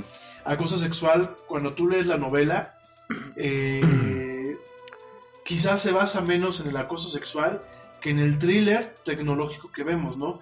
Eh, en su momento vemos plataformas de realidad virtual, vemos plataformas de videoconferencia, vemos cómo las pruebas que se consiguen a través de medios digitales son lo que le permite al personaje de acoso sexual comprobar que su jefa había montado todo para evitar que tuviera un ascenso. Spoiler alert, por cierto. Spoiler alert, si alguien no lo ha leído. Pero bueno, ya platicamos en su momento de Michael Crichton. Eh, para mí me parece que es uno de los grandes escritores, no solamente norteamericanos, sino a nivel mundial, que realmente ha tenido esta década, esta, bueno, este- estos últimos siglos, aunque ya falleció hace unos años. Y bueno, West- Westworld como tal, o Westerlandia, como le quieran llamar a la gente que la vio en América Latina o aquí en México, es una una película en donde sale Jules Brenner como el androide, como lo que es el, el Gunslinger, Gunslinger Man, el hombre de negro. Eh, y bueno, también salen Richard Benjamin, James Brolin como algunos de los eh, pues personajes o invitados de este parque, ¿no? Yo la verdad recomiendo mucho Westworld, la serie en HBO. A mí me parece impresionante y me parece que el tráiler de la tercera temporada que llega en el 2020 me pareció muy interesante este enfoque en donde vamos a ver eh, qué pasa fuera del parque una vez de que, bueno, pasan ciertas cosas. El personaje que hace esta... eh, esta mujer que a mí me encanta cómo actúa, realmente esta eh, muchacha, se me fue el nombre. Bueno, déjame dar te comento que Westworld está escrita por eh, los esposos Jonathan Nolan y Lisa Joy. Está creada, dirigida y escrita por ellos. Le han hecho un trabajo ejemplar. Los productores, eh, junto con ellos, son J.J. Abrams, que esperemos que no lo dejen meter la mano y tengamos un coitus interruptus en otra vez Exacto, por acá. porque Jerry Weintraub y Brian Borg, ¿no? ya es mucho sufrir, hermano. ya es mucho sufrir, no, por favor no lo hagan. Los personajes eh, es Evan Rachel Wood como una de las protagonistas, que es un papel tremendo. Tandy Newton, Jeffrey White, que me parece que Jeffrey White es un actor muy, muy multifacético. James Madsen, Ingrid Bols eh, Luke, Luke Hemsworth y bueno, tenemos por ahí también a Rodrigo Santoro, que es un excelente personaje también. Angela eh, Sarafayan, que también es un super personaje. Ed Harris, que bueno, ¿qué podemos decir de Ed Harris? El señor Ed Harris, que es un gran, gran actor. Eh, Tessa Thompson, que bueno, Tessa Thompson la hemos visto ahorita hasta en la sopa. Me parece que es una, una actriz bastante multifacética. De hecho, bueno, pues a Tessa Thompson también la encontramos en Avengers. eh, Como Valkyria, ¿no? como Valkyria. O sea, Ujú. de verdad es que eh, hace un. A mí me, me encanta cómo actúa. Eh, definitivamente creo que. Eh, además de que me, parece que es una mujer muy guapa, eh, me parece que tiene mucho, mucha presencia escénica. La encontramos en Avengers, la encontramos, también la vamos a encontrar en La Dama y el Vagabundo, la vamos a encontrar eh, también en, ¿cómo se llama? Men in Black International, que bueno, pues ya también este, sale por ahí como un agente más de Men in Black. Y bueno, nada más para que te des y está la exnovia de, ¿cómo se llama? De, de Elon Musk, esta muchacha que se llama Talula Riley, que bueno, también actúa bastante, bastante bien. Hace un personaje, en algún momento como que le quitan un poco de profundidad, pero es un buen personaje. Y bueno, realmente eh, es una serie muy buena, yo se las recomiendo, se las súper recomiendo. Es una serie que trae un poquito el tema de, de Lost, sin caer en las pajas mentales de Lost, porque te maneja dos líneas este, temporales al mismo tiempo. De hecho, la primera temporada te llevas muchas sorpresas, porque no sabes qué parte del, de la historia está pasando en el presente y qué parte está pasando en el futuro. La segunda temporada trae un poco también de eso. Pero la verdad es, un- es una serie muy rica, muy bien ejecutada, con muy buena fotografía. Creo que puede ser un relevo de Game of Thrones, por supuesto. Y la última serie que yo creo que me atrevo a pensar, por la que vale la pena no cancelar la suscripción de, de HBO. más una serie que te voy a decir que la empecé a ver y me está gustando mucho. La última serie creo que puede ser eh, Watchmen. Ey. Watchmen definitivamente creo que tiene un potencial tremendo. Eh, te recuerdo que Watchmen está basado en una novela gráfica de eh, Alan Moore y Dave Gibbons, una, una- un- una novela gráfica muy cruda, una novela gráfica que pinta a los superhéroes de otra forma y de hecho la premisa en donde te la, te la ponen es quién va a vigilar a los superhéroes, o sea, quién vigila a los Watchmen. A mí me gustó mucho eh, la novela gráfica, de hecho este, les recomiendo mucho la, la edición este, de colección, que es en pasta dura. Realmente el trabajo y el talento de Alan Moore y de Gibbons brillan ahí. Eh, la película me pareció muy buena también, aunque obviamente tuvieron que acotar algunas cuestiones de la, de la novela gráfica, pero me pareció muy buena. Me parece que es una, una versión de DC Comics bastante madura, bastante para adultos, sin tantos temas ambiguos, sin tanto superhéroe pedorro como no puede ser en ocasiones Batman. Ahorita vamos a llegar a eso, querido amigo. Ya te veo que estás No, con- es con que. la navaja, con la navaja lista llegaremos. Y fíjate que, bueno, Watchmen, eh, pues va a ser una serie, va a ser una serie que eh, está dirigida, está dirigida por, eh. Está, bueno, está producida por Damon Lindelof, Nicole Cassell y Tom Spacely. Va a estar, bueno, esos son los showrunners. No veo quién esté realmente como director. Eh, va a estar creada y como showrunner principal por Damon Lindelof. Eh, la serie aparentemente está situada 10 años después de los eh, sucesos que pasan en la película. Y bueno, realmente eh, pinta bien con este movimiento de los Watchmen, en donde bueno, vamos a ver este, pues estos eh, séquitos o secta derivada de lo que es el personaje de Rorschach, que pues es un detective que se chifla muchísimo. Y vamos a ver realmente una serie que puede ser bastante, bastante interesante, bastante eh, profunda, está bastante bien desarrollada. Y lo único que se salva de DC, ¿no? ¿No crees? Porque... Sí, yo pienso que bueno, en esos, en esos tiempos, hermano DC, diría Dewey, no esperaba nada de ti y aún así logras Yo pienso que decepcionarme. sí. Y mi querido Pablo, pues dispara, dispara con lo que vas. Batman. Batman, la nota que dimos el día de ayer, por favor, dispara que amigo. No sé cómo disparar, no sé si va a brillar Batman y va a decir, mira, estos son mis brillitos. Porque Robert Pattinson como Batman, hace rato te lo estaba platicando, ¿no? En el corte te decía, Mm. oye, ¿ya lo confirmaron? Y tú me dices que ya lo confirmaron, ¿no? Sí, eso. O sea, teniendo un mundo de, de- de reparto que, que puede ser bueno. Yo te comenté a ti, John Hamm. John Hamm es un actor que lo puedo ver como el siguiente Batman. Y me sales con Robert Pattinson. ¿Really? ¿Por qué hacen eso, hermano? O sea, de verdad, si ya de por sí DC ya está en el lodo y enterrarlo más y, y meterlo más es como de ráscale y ahí que se chingue el diablo, pues no, no, o sea, como, como ¿por qué hacer este tipo de cosas? Tú me lo decías, Channing Tatum, Channing Tatum. y te digo yo, o sea, yo creo que es un personaje que se podría polarizar u opacar por todas las eh, películas de comedia que ha hecho, pero no es mala idea, digo, Robert Pattinson. O sea, de verdad ya no sé cómo yo... yo no esperaba nada y créanme, créanme que no iría a ver esta propuesta. Sus amigos de, de Robert Pattinson lo están defendiendo, le están diciendo es que pues se ve que puede ser algo complejo, complejo nada, o sea, no hay nada, escuchen de verdad a los fans. Si de por sí ya cayeron muy bajo, no sigan enterrándose, por favor. Ya este con el Joker de Suicide Squad tuvimos más que suficiente, estamos esperando el nuevo Joker, a ver si ahí se salva tantito.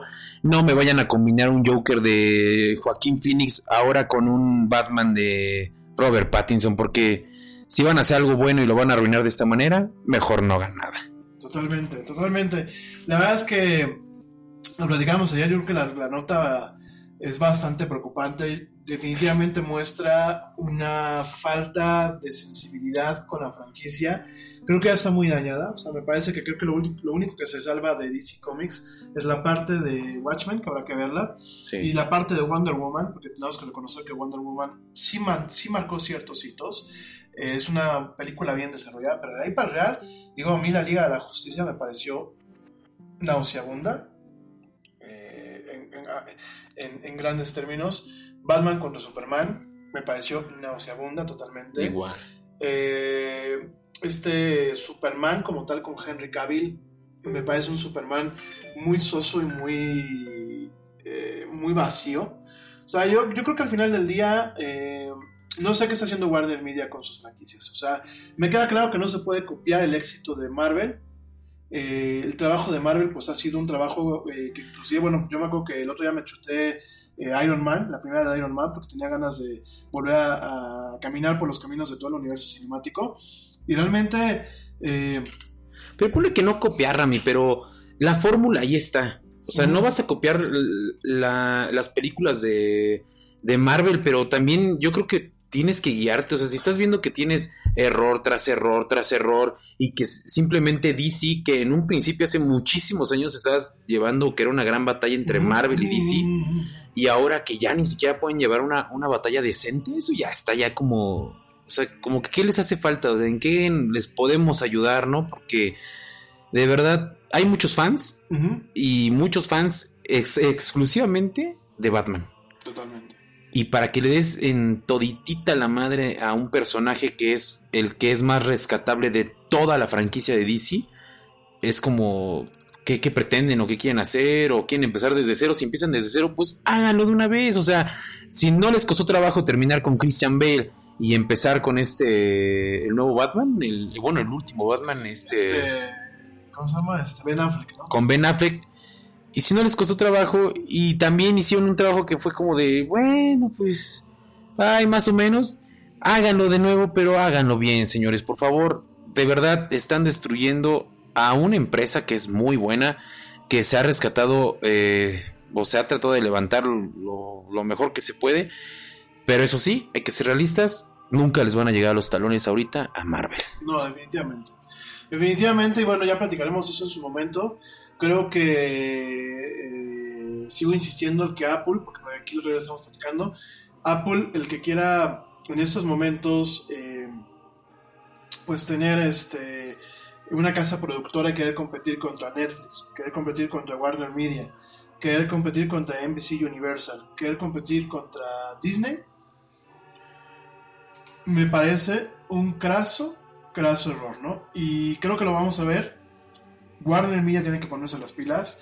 Creo que ATT, eh, que ya es dueña de Warner Media, tendrá que tomar decisiones eh, acordes y coherentes a eh, los retos que se están poniendo. Sobre todo porque la audiencia nos estamos volviendo cada vez más crítica, nos estamos volviendo más piquismiquis.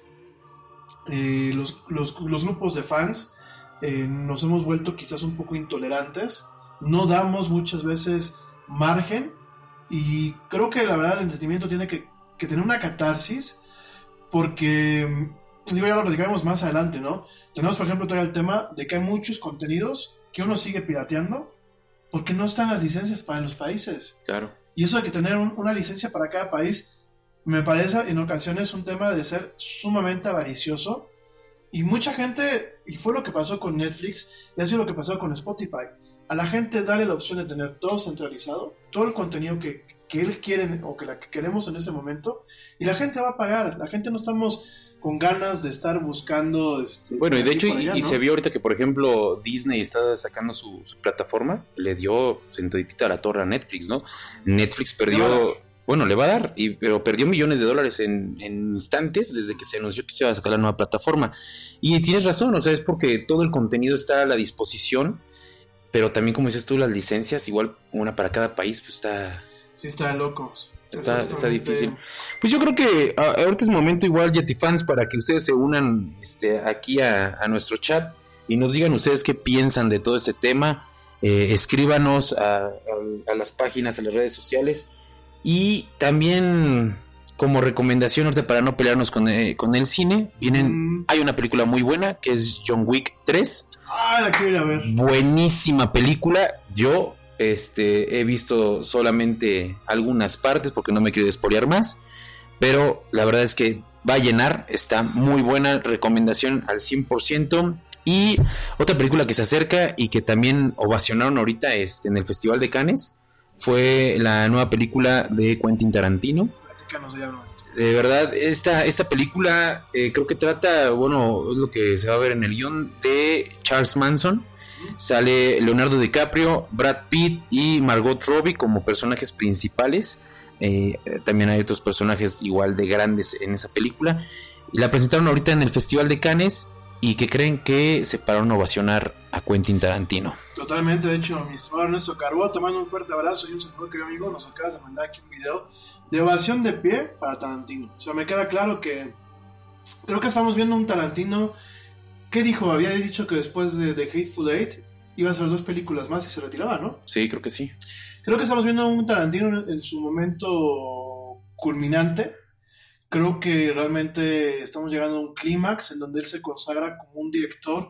eh, me atrevo a pensar que de culto, porque yo creo que las películas de, de- de Tarantino no son comerciales.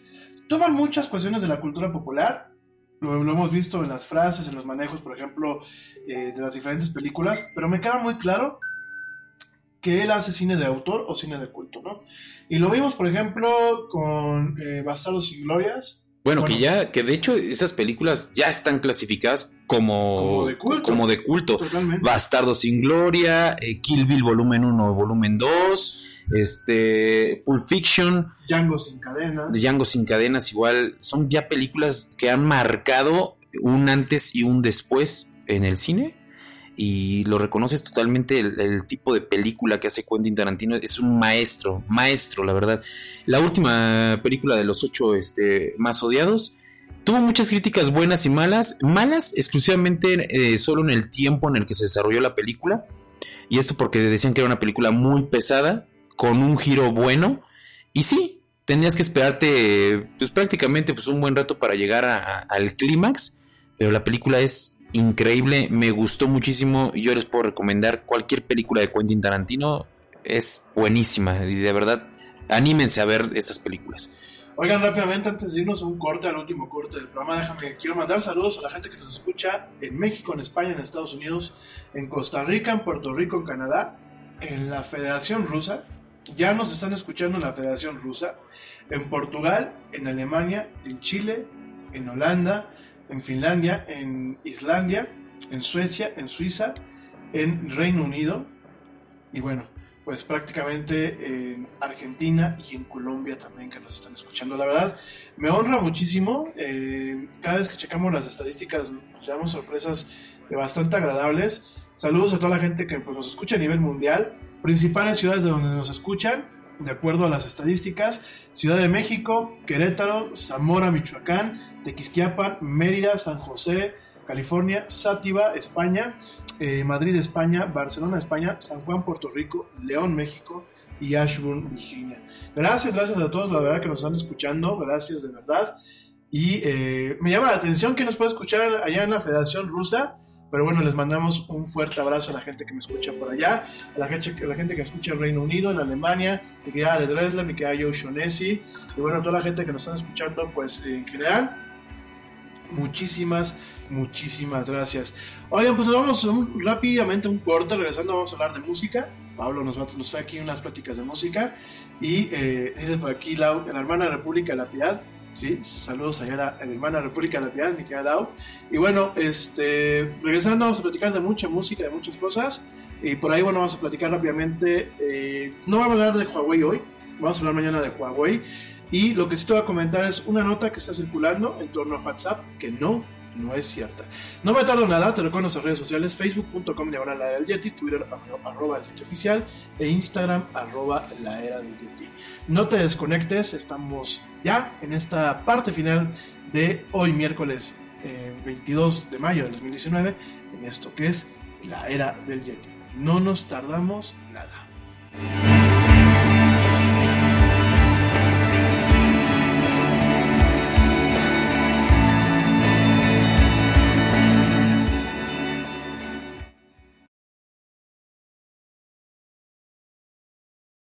Yo, check this out. Este corte también es moderno. No te vayas.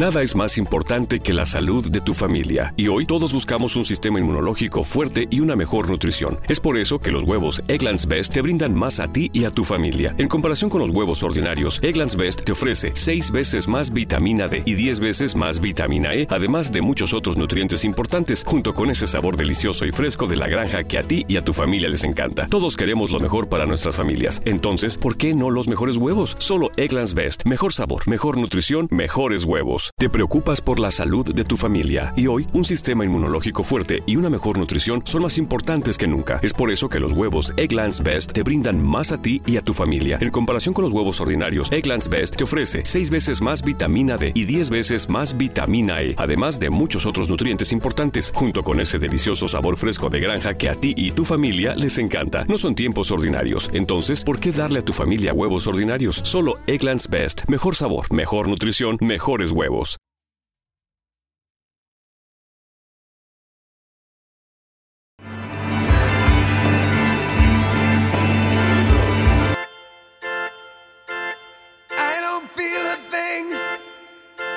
stop remembering. The days are just like moments turn to hours. Mother used to say, if you want, you'll find a way. But mother never danced through fire showers. Walk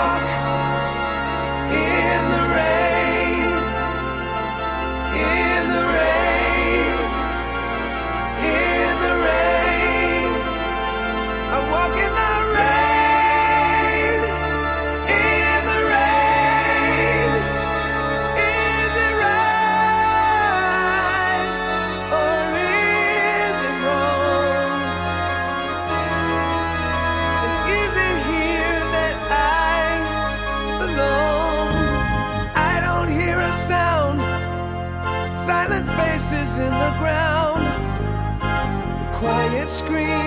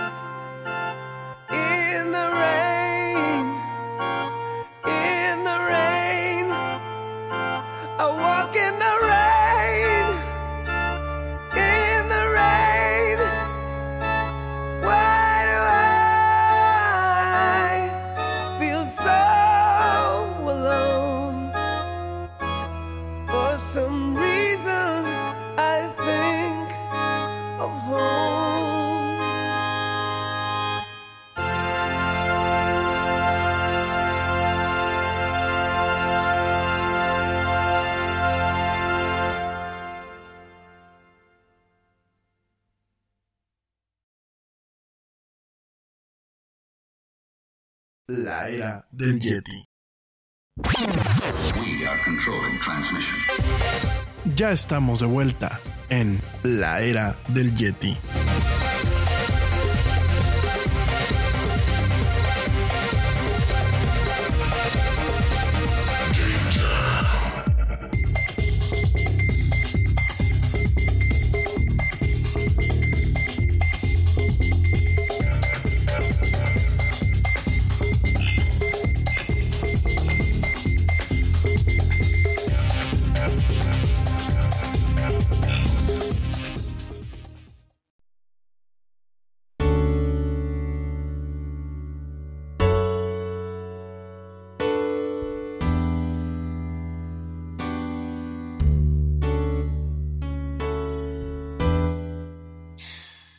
Estamos de vuelta aquí en esto que es la Yeti. Mil gracias a toda la gente que nos sigue acompañando. Y bueno, ya para pasar pues a la, a la recta final de la emisión del día de hoy, déjame rápidamente te platico antes de que hablemos de música. Bueno, realmente el que va a hablar de música va a ser aquí mi querido Pablo. Déjame te platico rápidamente acerca de una nota que seguramente te ha tocado ver, en donde dicen que bueno, van a haber anuncios de WhatsApp y así te los muestran, ¿no? Los anuncios que eh, de alguna forma pues intentan, quiero pensar, emular o hacer rentable en algún momento la plataforma de mensajería instantánea. De hecho, bueno, aquí en México los primeros que, el primer sitio que en su momento lanzó esta nota es el, el portal 1.0, que es de Javier Matuk. vuelvo a hacer un extrañamiento, la verdad no sé qué están haciendo al momento de mandar estas notas que no tienen eh, un fundamento adecuado. Si me está escuchando Javier Matú, que le mando un fuerte abrazo, yo soy su fan, pero creo que la regó, definitivamente la redacción de, esta, de este portal la regó. Y déjame te platico que esto es en base a unas imágenes eh, que porque el usuario de Twitter, Matt Navarra, recientemente compartió en esta red social, en donde pues eh, malamente ponen, y de hecho vas a solamente ver eh, con claridad los slides de esta presentación que se hizo en Holanda, para ver que realmente no tiene nada que ver con un tema de anuncio, un tema de anuncio en torno a publicidad eh, real dentro de lo que es la plataforma de WhatsApp. Déjame te platico cómo está el tema, ¿no? Aquí lo manejan como que así se ven los anuncios que llegarán pronto a WhatsApp en Android y en iOS, ¿no? Pero lo que yo alcanzo a ver y en base a lo, que publicó este usuario en Twitter, más investigación que yo hice por mi lado, lo que alcanzamos a ver es la integración que va a tener, lo que es la parte de publicidad, tanto en Facebook como en Instagram, con la conectividad para Facebook, Facebook Business. Esto es por un lado. De hecho, en su momento, eh, en una de las diapositivas, que fue la que eh, presentó aquí el diario eh, Excelsior de Circulación Nacional aquí en México, que me tocó ver en algunos medios, la diapositiva en ningún momento muestra publicidad o muestra un tipo de anuncio dentro de lo que es la plataforma de WhatsApp. Muestra cuando tú estás en contacto a través de WhatsApp Business, es decir, que un usuario inició la comunicación con un negocio, muestra un tipo de anuncio amplificado o anuncio inmersivo. Pero eso es siempre y cuando el usuario haya hecho una comunicación previa con la cuenta de WhatsApp Business, no con una cuenta normal, la cuenta de WhatsApp Business. La otra parte son los anuncios dentro de Facebook y de Instagram que van a permitir directamente conectar a la funcionalidad de cuentas que tengan business. Te recuerdo que existe una parte que se llama WhatsApp Business, que es una aplicación especial para cada plataforma eh, y que permite obviamente eh, manejar una comunicación eh, más puntual con, entre un negocio y un posible cliente o los clientes, pero no es que veamos publicidad como ya la estamos viendo en Instagram y como ya la estamos viendo directamente en Messenger de Facebook, en donde tú muchas veces jalas tu lista de contactos o la lista de conversaciones y encuentras ya publicidad. No es este el caso, señores. La única parte donde sí va a haber anuncios de estatus es justamente en esa parte. Te recuerdo que WhatsApp tiene un módulo que es los estatus o las historias eh, muy similares a lo que se maneja en Facebook, pero solamente vas a tener estos, estos anuncios si tú le das clic o bueno, seleccionas la, eh, historia de la cuenta, de la cuenta eh, empresarial con la que tú ya hayas tenido contacto previamente. O sea, de momento, en base a lo que se presentó, no podemos decir que nos va a tocar ver publicidad invasiva como la hemos tenido, por ejemplo, en Messenger de Facebook. Entonces, creo que se saca la nota de contexto. Creo que ni siquiera se toman la decencia de leer las eh, fotos que se comparten o de analizarlas. La verdad, muy vergonzoso por parte de un cero porque definitivamente creo que no está dando el ancho en cuanto a lo que es un portal de medio especializado de tecnología. Muy vergonzoso de los diarios de circulación nacional, que como ya lo comenté, eh, creo que es momento de que realmente se deje de explotar a los becarios y se empiece a pagar a gente que realmente haga su chamba. Entonces, nada más para que lo tengamos contemplado eso. Y definitivamente creo que, eh, si bien WhatsApp es una plataforma que a mí cada día me, me, gusta menos, de hecho yo ya empiezo a preferir en muchos aspectos Telegram o Signal, eh, no por ello pues me voy a encargar de difundir eh, notas falsas, ¿no? Creo que eso es una nota falsa, creo que hay que tener mucho cuidado y si bien yo no dudo que en algún momento Facebook diga le voy a meter publicidad a saco a WhatsApp, no es el momento ni son las formas, ¿no? Y este leak, pues definitivamente no es un leak como tal, es realmente una, una, una fotos de captura de pantalla de una presentación en donde se sacaron de contexto y en donde realmente se ha difundido una información que es hasta el momento es totalmente falsa. Pero bueno, mi querido Pablito, música. Pues hermano, estamos aquí, este, pues para contar en brevedad ciertas cosas que han pasado en, en, el mundo de la música, generalmente en el mundo del metal, porque esa es la música que nos gusta a todo el mundo, el rock and roll, esperemos que sea así. Y antes que nada, este, quiero mandar eh, un saludo enorme a mi amiga Lau de San Juan del Río, a mi amiga Ilse de Pachuca y a mis amigos Israel y Luis Augusto Méndez que me están escuchando y a toda, a toda la sociedad de alumnos que están en el ETA ESI. Y eh, les mando un fuerte abrazo y gracias por estarnos escuchando aquí. Espero que se vuelvan fans de la comunidad del Yeti. De paso también déjame mandar saludos a la gente que me escucha de la Universidad eh, Politécnica de Pénjamo. Gracias a toda la gente que nos está escuchando desde allá. Y bueno, pues a la gente que nos sigue escuchando en general a través de las diversas plataformas, no solamente de las plataformas donde se transmite este programa en vivo, que no solamente es Spreaker, sino también de las plataformas en diferido como lo son Spotify y iHeartRadio. Y pues hablando de Pachuca, eh, tuvimos por allá la visita de Joe Wayman, es el primer baterista de Scorpions.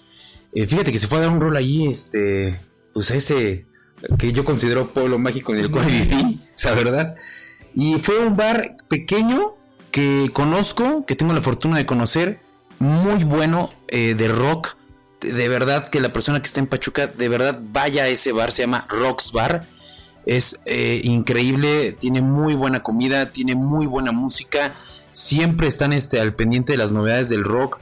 Siempre tienen a grupos que están tocando este, pues, cosas eh, viejas y cosas pues, muy nuevas hasta ahorita. Y la verdad, como para que fuera el baterista ahí, el primer baterista de los Scorpions, Joe Wayman eh, a darse un palomazo con un grupo que se llama Militia Inc. Se los recomiendo mucho, vayan a dar una vuelta, está súper, súper, súper padre. Traten de reservar antes porque el bar se llena muchísimo, con eso se los digo. Es un bar, les comento de nuevo, es, un bar pequeño, pero vale la pena ir ahí al Rocks Bar. Eh, conozcan al grupo de Militia Inc. y conozcan a los Rocket Brothers. Son los, yo creo que para mí uno de los, los mejores grupos que hay este, en Pachuca. Se los recomiendo mucho, la verdad. Y pasando al ámbito también de la, música, especialmente en el mundo del metal, hoy tenemos noticias buenas a medias. La banda norteamericana originaria de Iowa, Slipknot, empieza su gira por diferentes partes del mundo, entre ellas Alemania, Australia, Canadá, Praga, Francia, Bélgica, entre otros, y se hará colaboración con un monstruo de la industria como lo es Metallica. Se unieron estos grandes monstruos para dar este seis conciertos empezando en octubre y terminando el día de Halloween. Va a ser este, estos conciertos en Australia y en Nueva Zelanda. Espero de verdad que también haya algún este, promotor aquí en México que nos traigan estos monstruos juntos para que podamos disfrutar de, esto, este, de este poderoso metal que, que en tanto nos hace falta aquí. Y pues hay que pues hay que esperar a ver si en las próximas fechas viene Metallica. No se ha confirmado, solo se ha dicho que ya están dentro del estudio y que el año que viene posiblemente estén en tierras este, mexicanas. Y también excelentes noticias para México, ya que el grupo Slipknot también viene a tierras aztecas el 30 de noviembre en el festival Notfest, con unión al Force Fest, otro gran festival para todos los vikingos que quieren entrar a las tierras del Valhalla del metal. Y aunque no se conoce una alineación completa, estaremos pendientes para traerles la información que conlleva esos dos grandes este, festivales. Solamente se ha anunciado el headliner del día 30, que es Slipknot. Y pues hay que estar pendientes a toda esta comunidad de fans de los maggots de Slipknot. Que yo me, yo estoy dentro de la comunidad de fans. Hay que ir y hay que este, pues apoyarlos. Inicié la nota diciendo que eran pues noticias buenas a medias, ya que el viernes ellos abrieron su gira dando un mini concierto en el show de Jimmy Kimmel, haciendo la presentación de las dos primeras canciones del nuevo y sexto álbum We Are Not Your Kind, que saldrá a la luz en agosto 9. Y pues obviamente ahí este, generó una locura y demencia total en, todas las, las, personas que llegaron allá al concierto. Pero desafortunadamente el sábado, por razones que hasta ahora se desconocen, la hija menor de uno de los fundadores de Slipknot, Sean Graham, mejor conocida como Clown, falleció. Eh, no se ha dado a, conocer absolutamente nada de la información, solamente en la página oficial que es Slipknot 1 eh, dieron a conocer que este, iban a hacer los eventos funerarios y pues que pues el apoyo totalmente para, para este percusionista Sean Graham y aquí estamos toda la comunidad de fans contigo. Y bueno, pasando a, noticias este, pues más amenas. Por otro lado, la banda alemana Rammstein saca un nuevo disco de estudio después de casi 10 años. Este álbum, sin título alguno, de portada blanca con un cerillo de cabeza roja, como una pequeña insinuación a que solamente se necesita una chispa para crear pues una explosión, una bomba de sonido. Como ya se lo conocen, este, ellos son expertos en pirotecnia. La verdad, los shows de Rammstein son increíbles. Este año empezamos, de hecho, aquí en, en, Vallarta, si no me equivoco, con un show. Eh, el, el 31 de diciembre y el 1 de enero estuvieron aquí y fue un concierto que sin dudas abrió totalmente los ojos de nuevo para ver a esta alineación. Esta, este, este álbum tiene 11 temas, de los cuales nos han regalado dos videos eh, muy buenos. Deutschland, de gran polémica por salir como prisioneros de un campo de concentración en Alemania nazi. Recuerden que Alemania, pues lo que quieren es olvidar esta historia, ¿no? De, de lo que pasó en la Segunda Guerra Mundial y prácticamente todo lo que se ha llamado eh, por parte de, esta, de la Segunda Guerra Mundial está como censurado, por así decirlo, allá tratan de que esto no salga ya y que ya no esté mencionando y Rammstein saca en este video pues esta parte, de hecho Deutschland es como eh, la impregnación total de la historia alemana, pero de la historia fuerte, de la historia ruda. Les recomiendo muchísimo el video. eh, el video está muy bien hecho, está muy bien diseñado y eh, es un video que, que te causa impacto, que te da ganas de, correr, que te da ganas de, mover la cabeza y que está increíble. Este, por otra parte, también tenemos la canción de radio que nos vuelve a traer ese metal industrial que no se había escuchado en el disco de Sensot y que menciona rumores enormes de que la alineación teutona viene a tierras mexicanas muy pronto. Esperemos que dentro Que de así los, sea. que, que así sea, que sea dentro de los próximos dos años. Y pues hay que esperar. Estas son prácticamente las noticias más frescas del mundo del metal que tenemos ahorita. Y si ustedes quieren alguna noticia en específico de música, díganos, compártanos qué es lo que les gusta a ustedes. Ahí Está toda la comunidad de Yeti fans. Y escríbanos aquí a las redes sociales de la era del Yeti. Bueno, pues ya, mil gracias, Pablito. La verdad es que nos dejaste así con el tema de la música. Ya saben, cada miércoles, de momento cada miércoles, pues aquí va a estar Pablo para platicar de temas de cultura popular, para platicar de música y no se lo pueden perder. Fíjate que no me alcancé, no alcancé a dar la recomendación y ahorita me están preguntando que qué serie quieres, iba a recomendar de HBO. La serie que te recomiendo, bueno, es una miniserie, se llama Chernobyl y la verdad eh, vi el primer capítulo, está muy, muy, muy bien. Y en Netflix, una, una serie, porque ahorita me están por aquí preguntando eh, Juan Carlos Romo, me dice que qué serie recomiendo para Netflix. Definitivamente recomiendo Mindhunters. Me parece que es una serie eh, muy buena, o sea, en, en, la manera en que van desarrollando ese tema de cómo se creó eh, la parte de psicología criminalística dentro de lo que es el FBI. Muy, muy recomendada y por supuesto, bueno, pues en algunos días más eh, no, me, no, no, me, canso de recomendarla. Recomiendo definitivamente lo que es... Eh, Black Mirror, o sea, definitivamente la quinta temporada de Black Mirror, sumamente recomendada.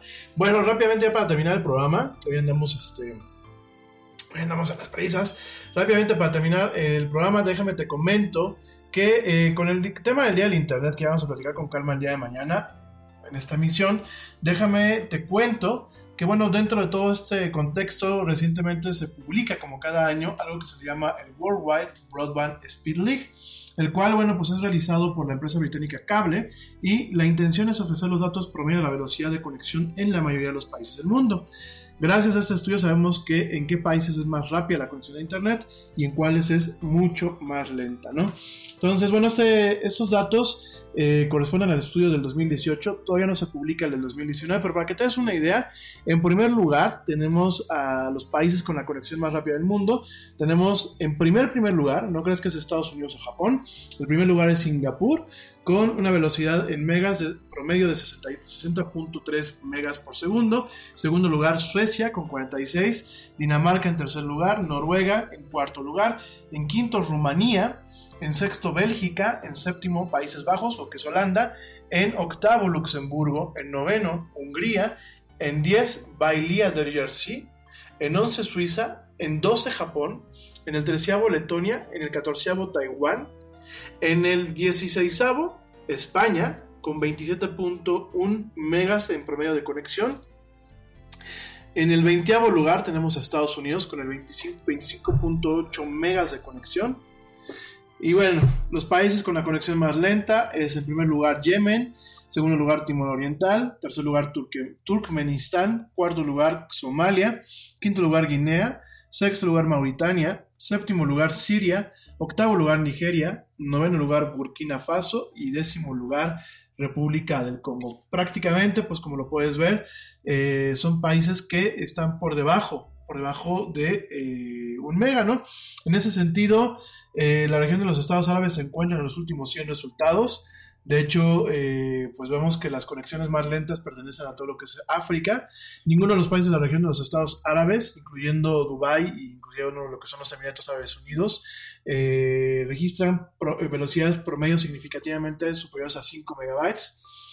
Y en este caso, en este caso, eh, bueno, nos estamos topando con que no hay, no hay, bueno, pues una, un mundo, de alguna forma, un mundo totalmente conectado con lo que es la banda ancha eh, de una forma, pues realmente totalmente desplegada, ¿no? Lo estamos viendo eh, en este contexto, en donde, bueno, pues realmente eh, no vemos eh, todo el potencial que tienen las tecnologías como la fibra óptica o como, las, como la tecnología LTE, lo que es una parte del 4G y una parte del, lo que viene que es como el 5G, que probablemente pues sea más retrasado, ¿no? Como lo hemos platicado, probablemente lo encontremos más retrasado eh, debido pues a estos temas que estamos teniendo ahorita con lo que es la cuestión de Huawei, que ya mañana, te- mañana te lo platicaré con un poquito más eh, profundidad, pero bueno, la último, el último golpe a Huawei pues es sin lugar a dudas que la empresa británica ARM, la que de alguna forma tiene las patentes y lo que es el diseño base de los procesadores, eh, pues que actualmente los encontramos prácticamente en cualquier teléfono móvil. Estos diseños, bueno, pues directamente eh, Reino Unido, por no entrar en una controversia comercial con Estados Unidos, directamente le dice esta empresa ARM, le dice, no, ya no, eh, ya no vamos a hacer negocios contigo. Esto lo justifica en parte por el tema de eh, una cuestión netamente eh, de que hay papel, hay documentos o hay este, eh, bueno, hay patentes, hay ciertos componentes de lo que es la, la arquitectura ARM que dependen de patentes, a su vez, patentes norteamericanas. Y en ese sentido, bueno, pues Inglaterra dijo, yo no me quiero meter en ningún problema. La empresa ARM dijo, ya no te voy a dar licencia para que hagas tus, procesadores. ¿Qué significa esto? ¿Te acuerdas que el día de ayer te dije, bueno, pues Huawei no tiene problemas porque a través de su empresa HighLicense tiene el desarrollo de los procesadores Kirin. Pero los procesadores Kirin son ARM. Entonces, al momento de que, bueno, pues tenemos esta limitación, vamos a toparnos con una cuestión en donde eh, muy probablemente realmente veamos a lo que es eh, eh, Huawei teniendo problemas muy de fondo con esta cuestión.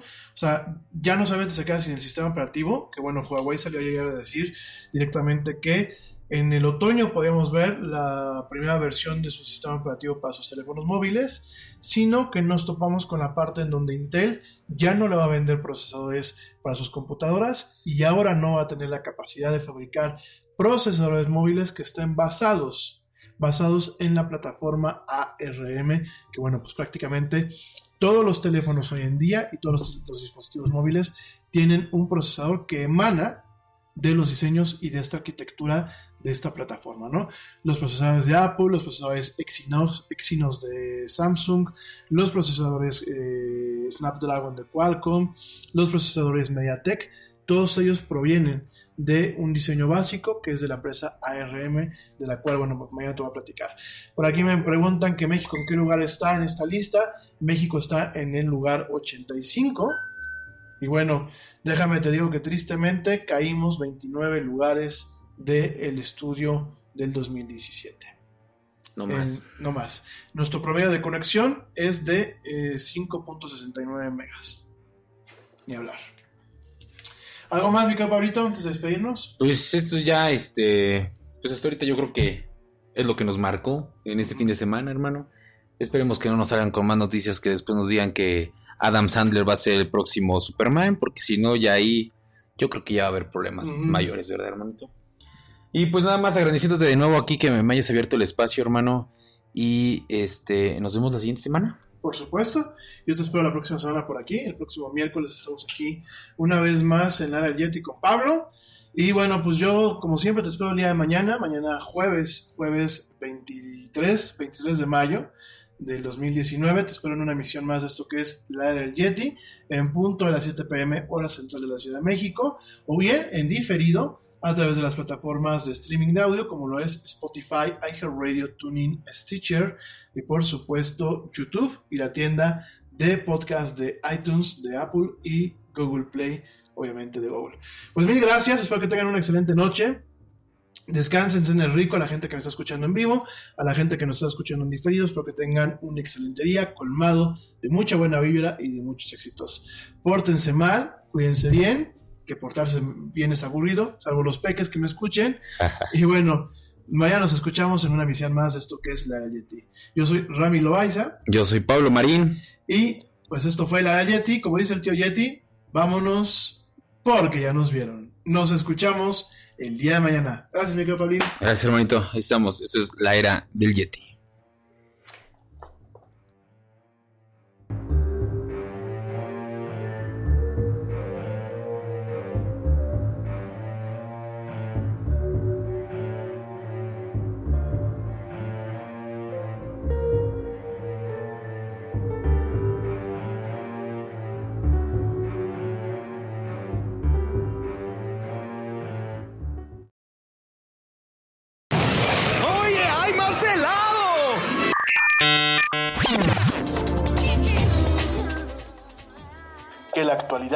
No te deje helado. Te esperamos en la siguiente emisión de La Era del Yeti.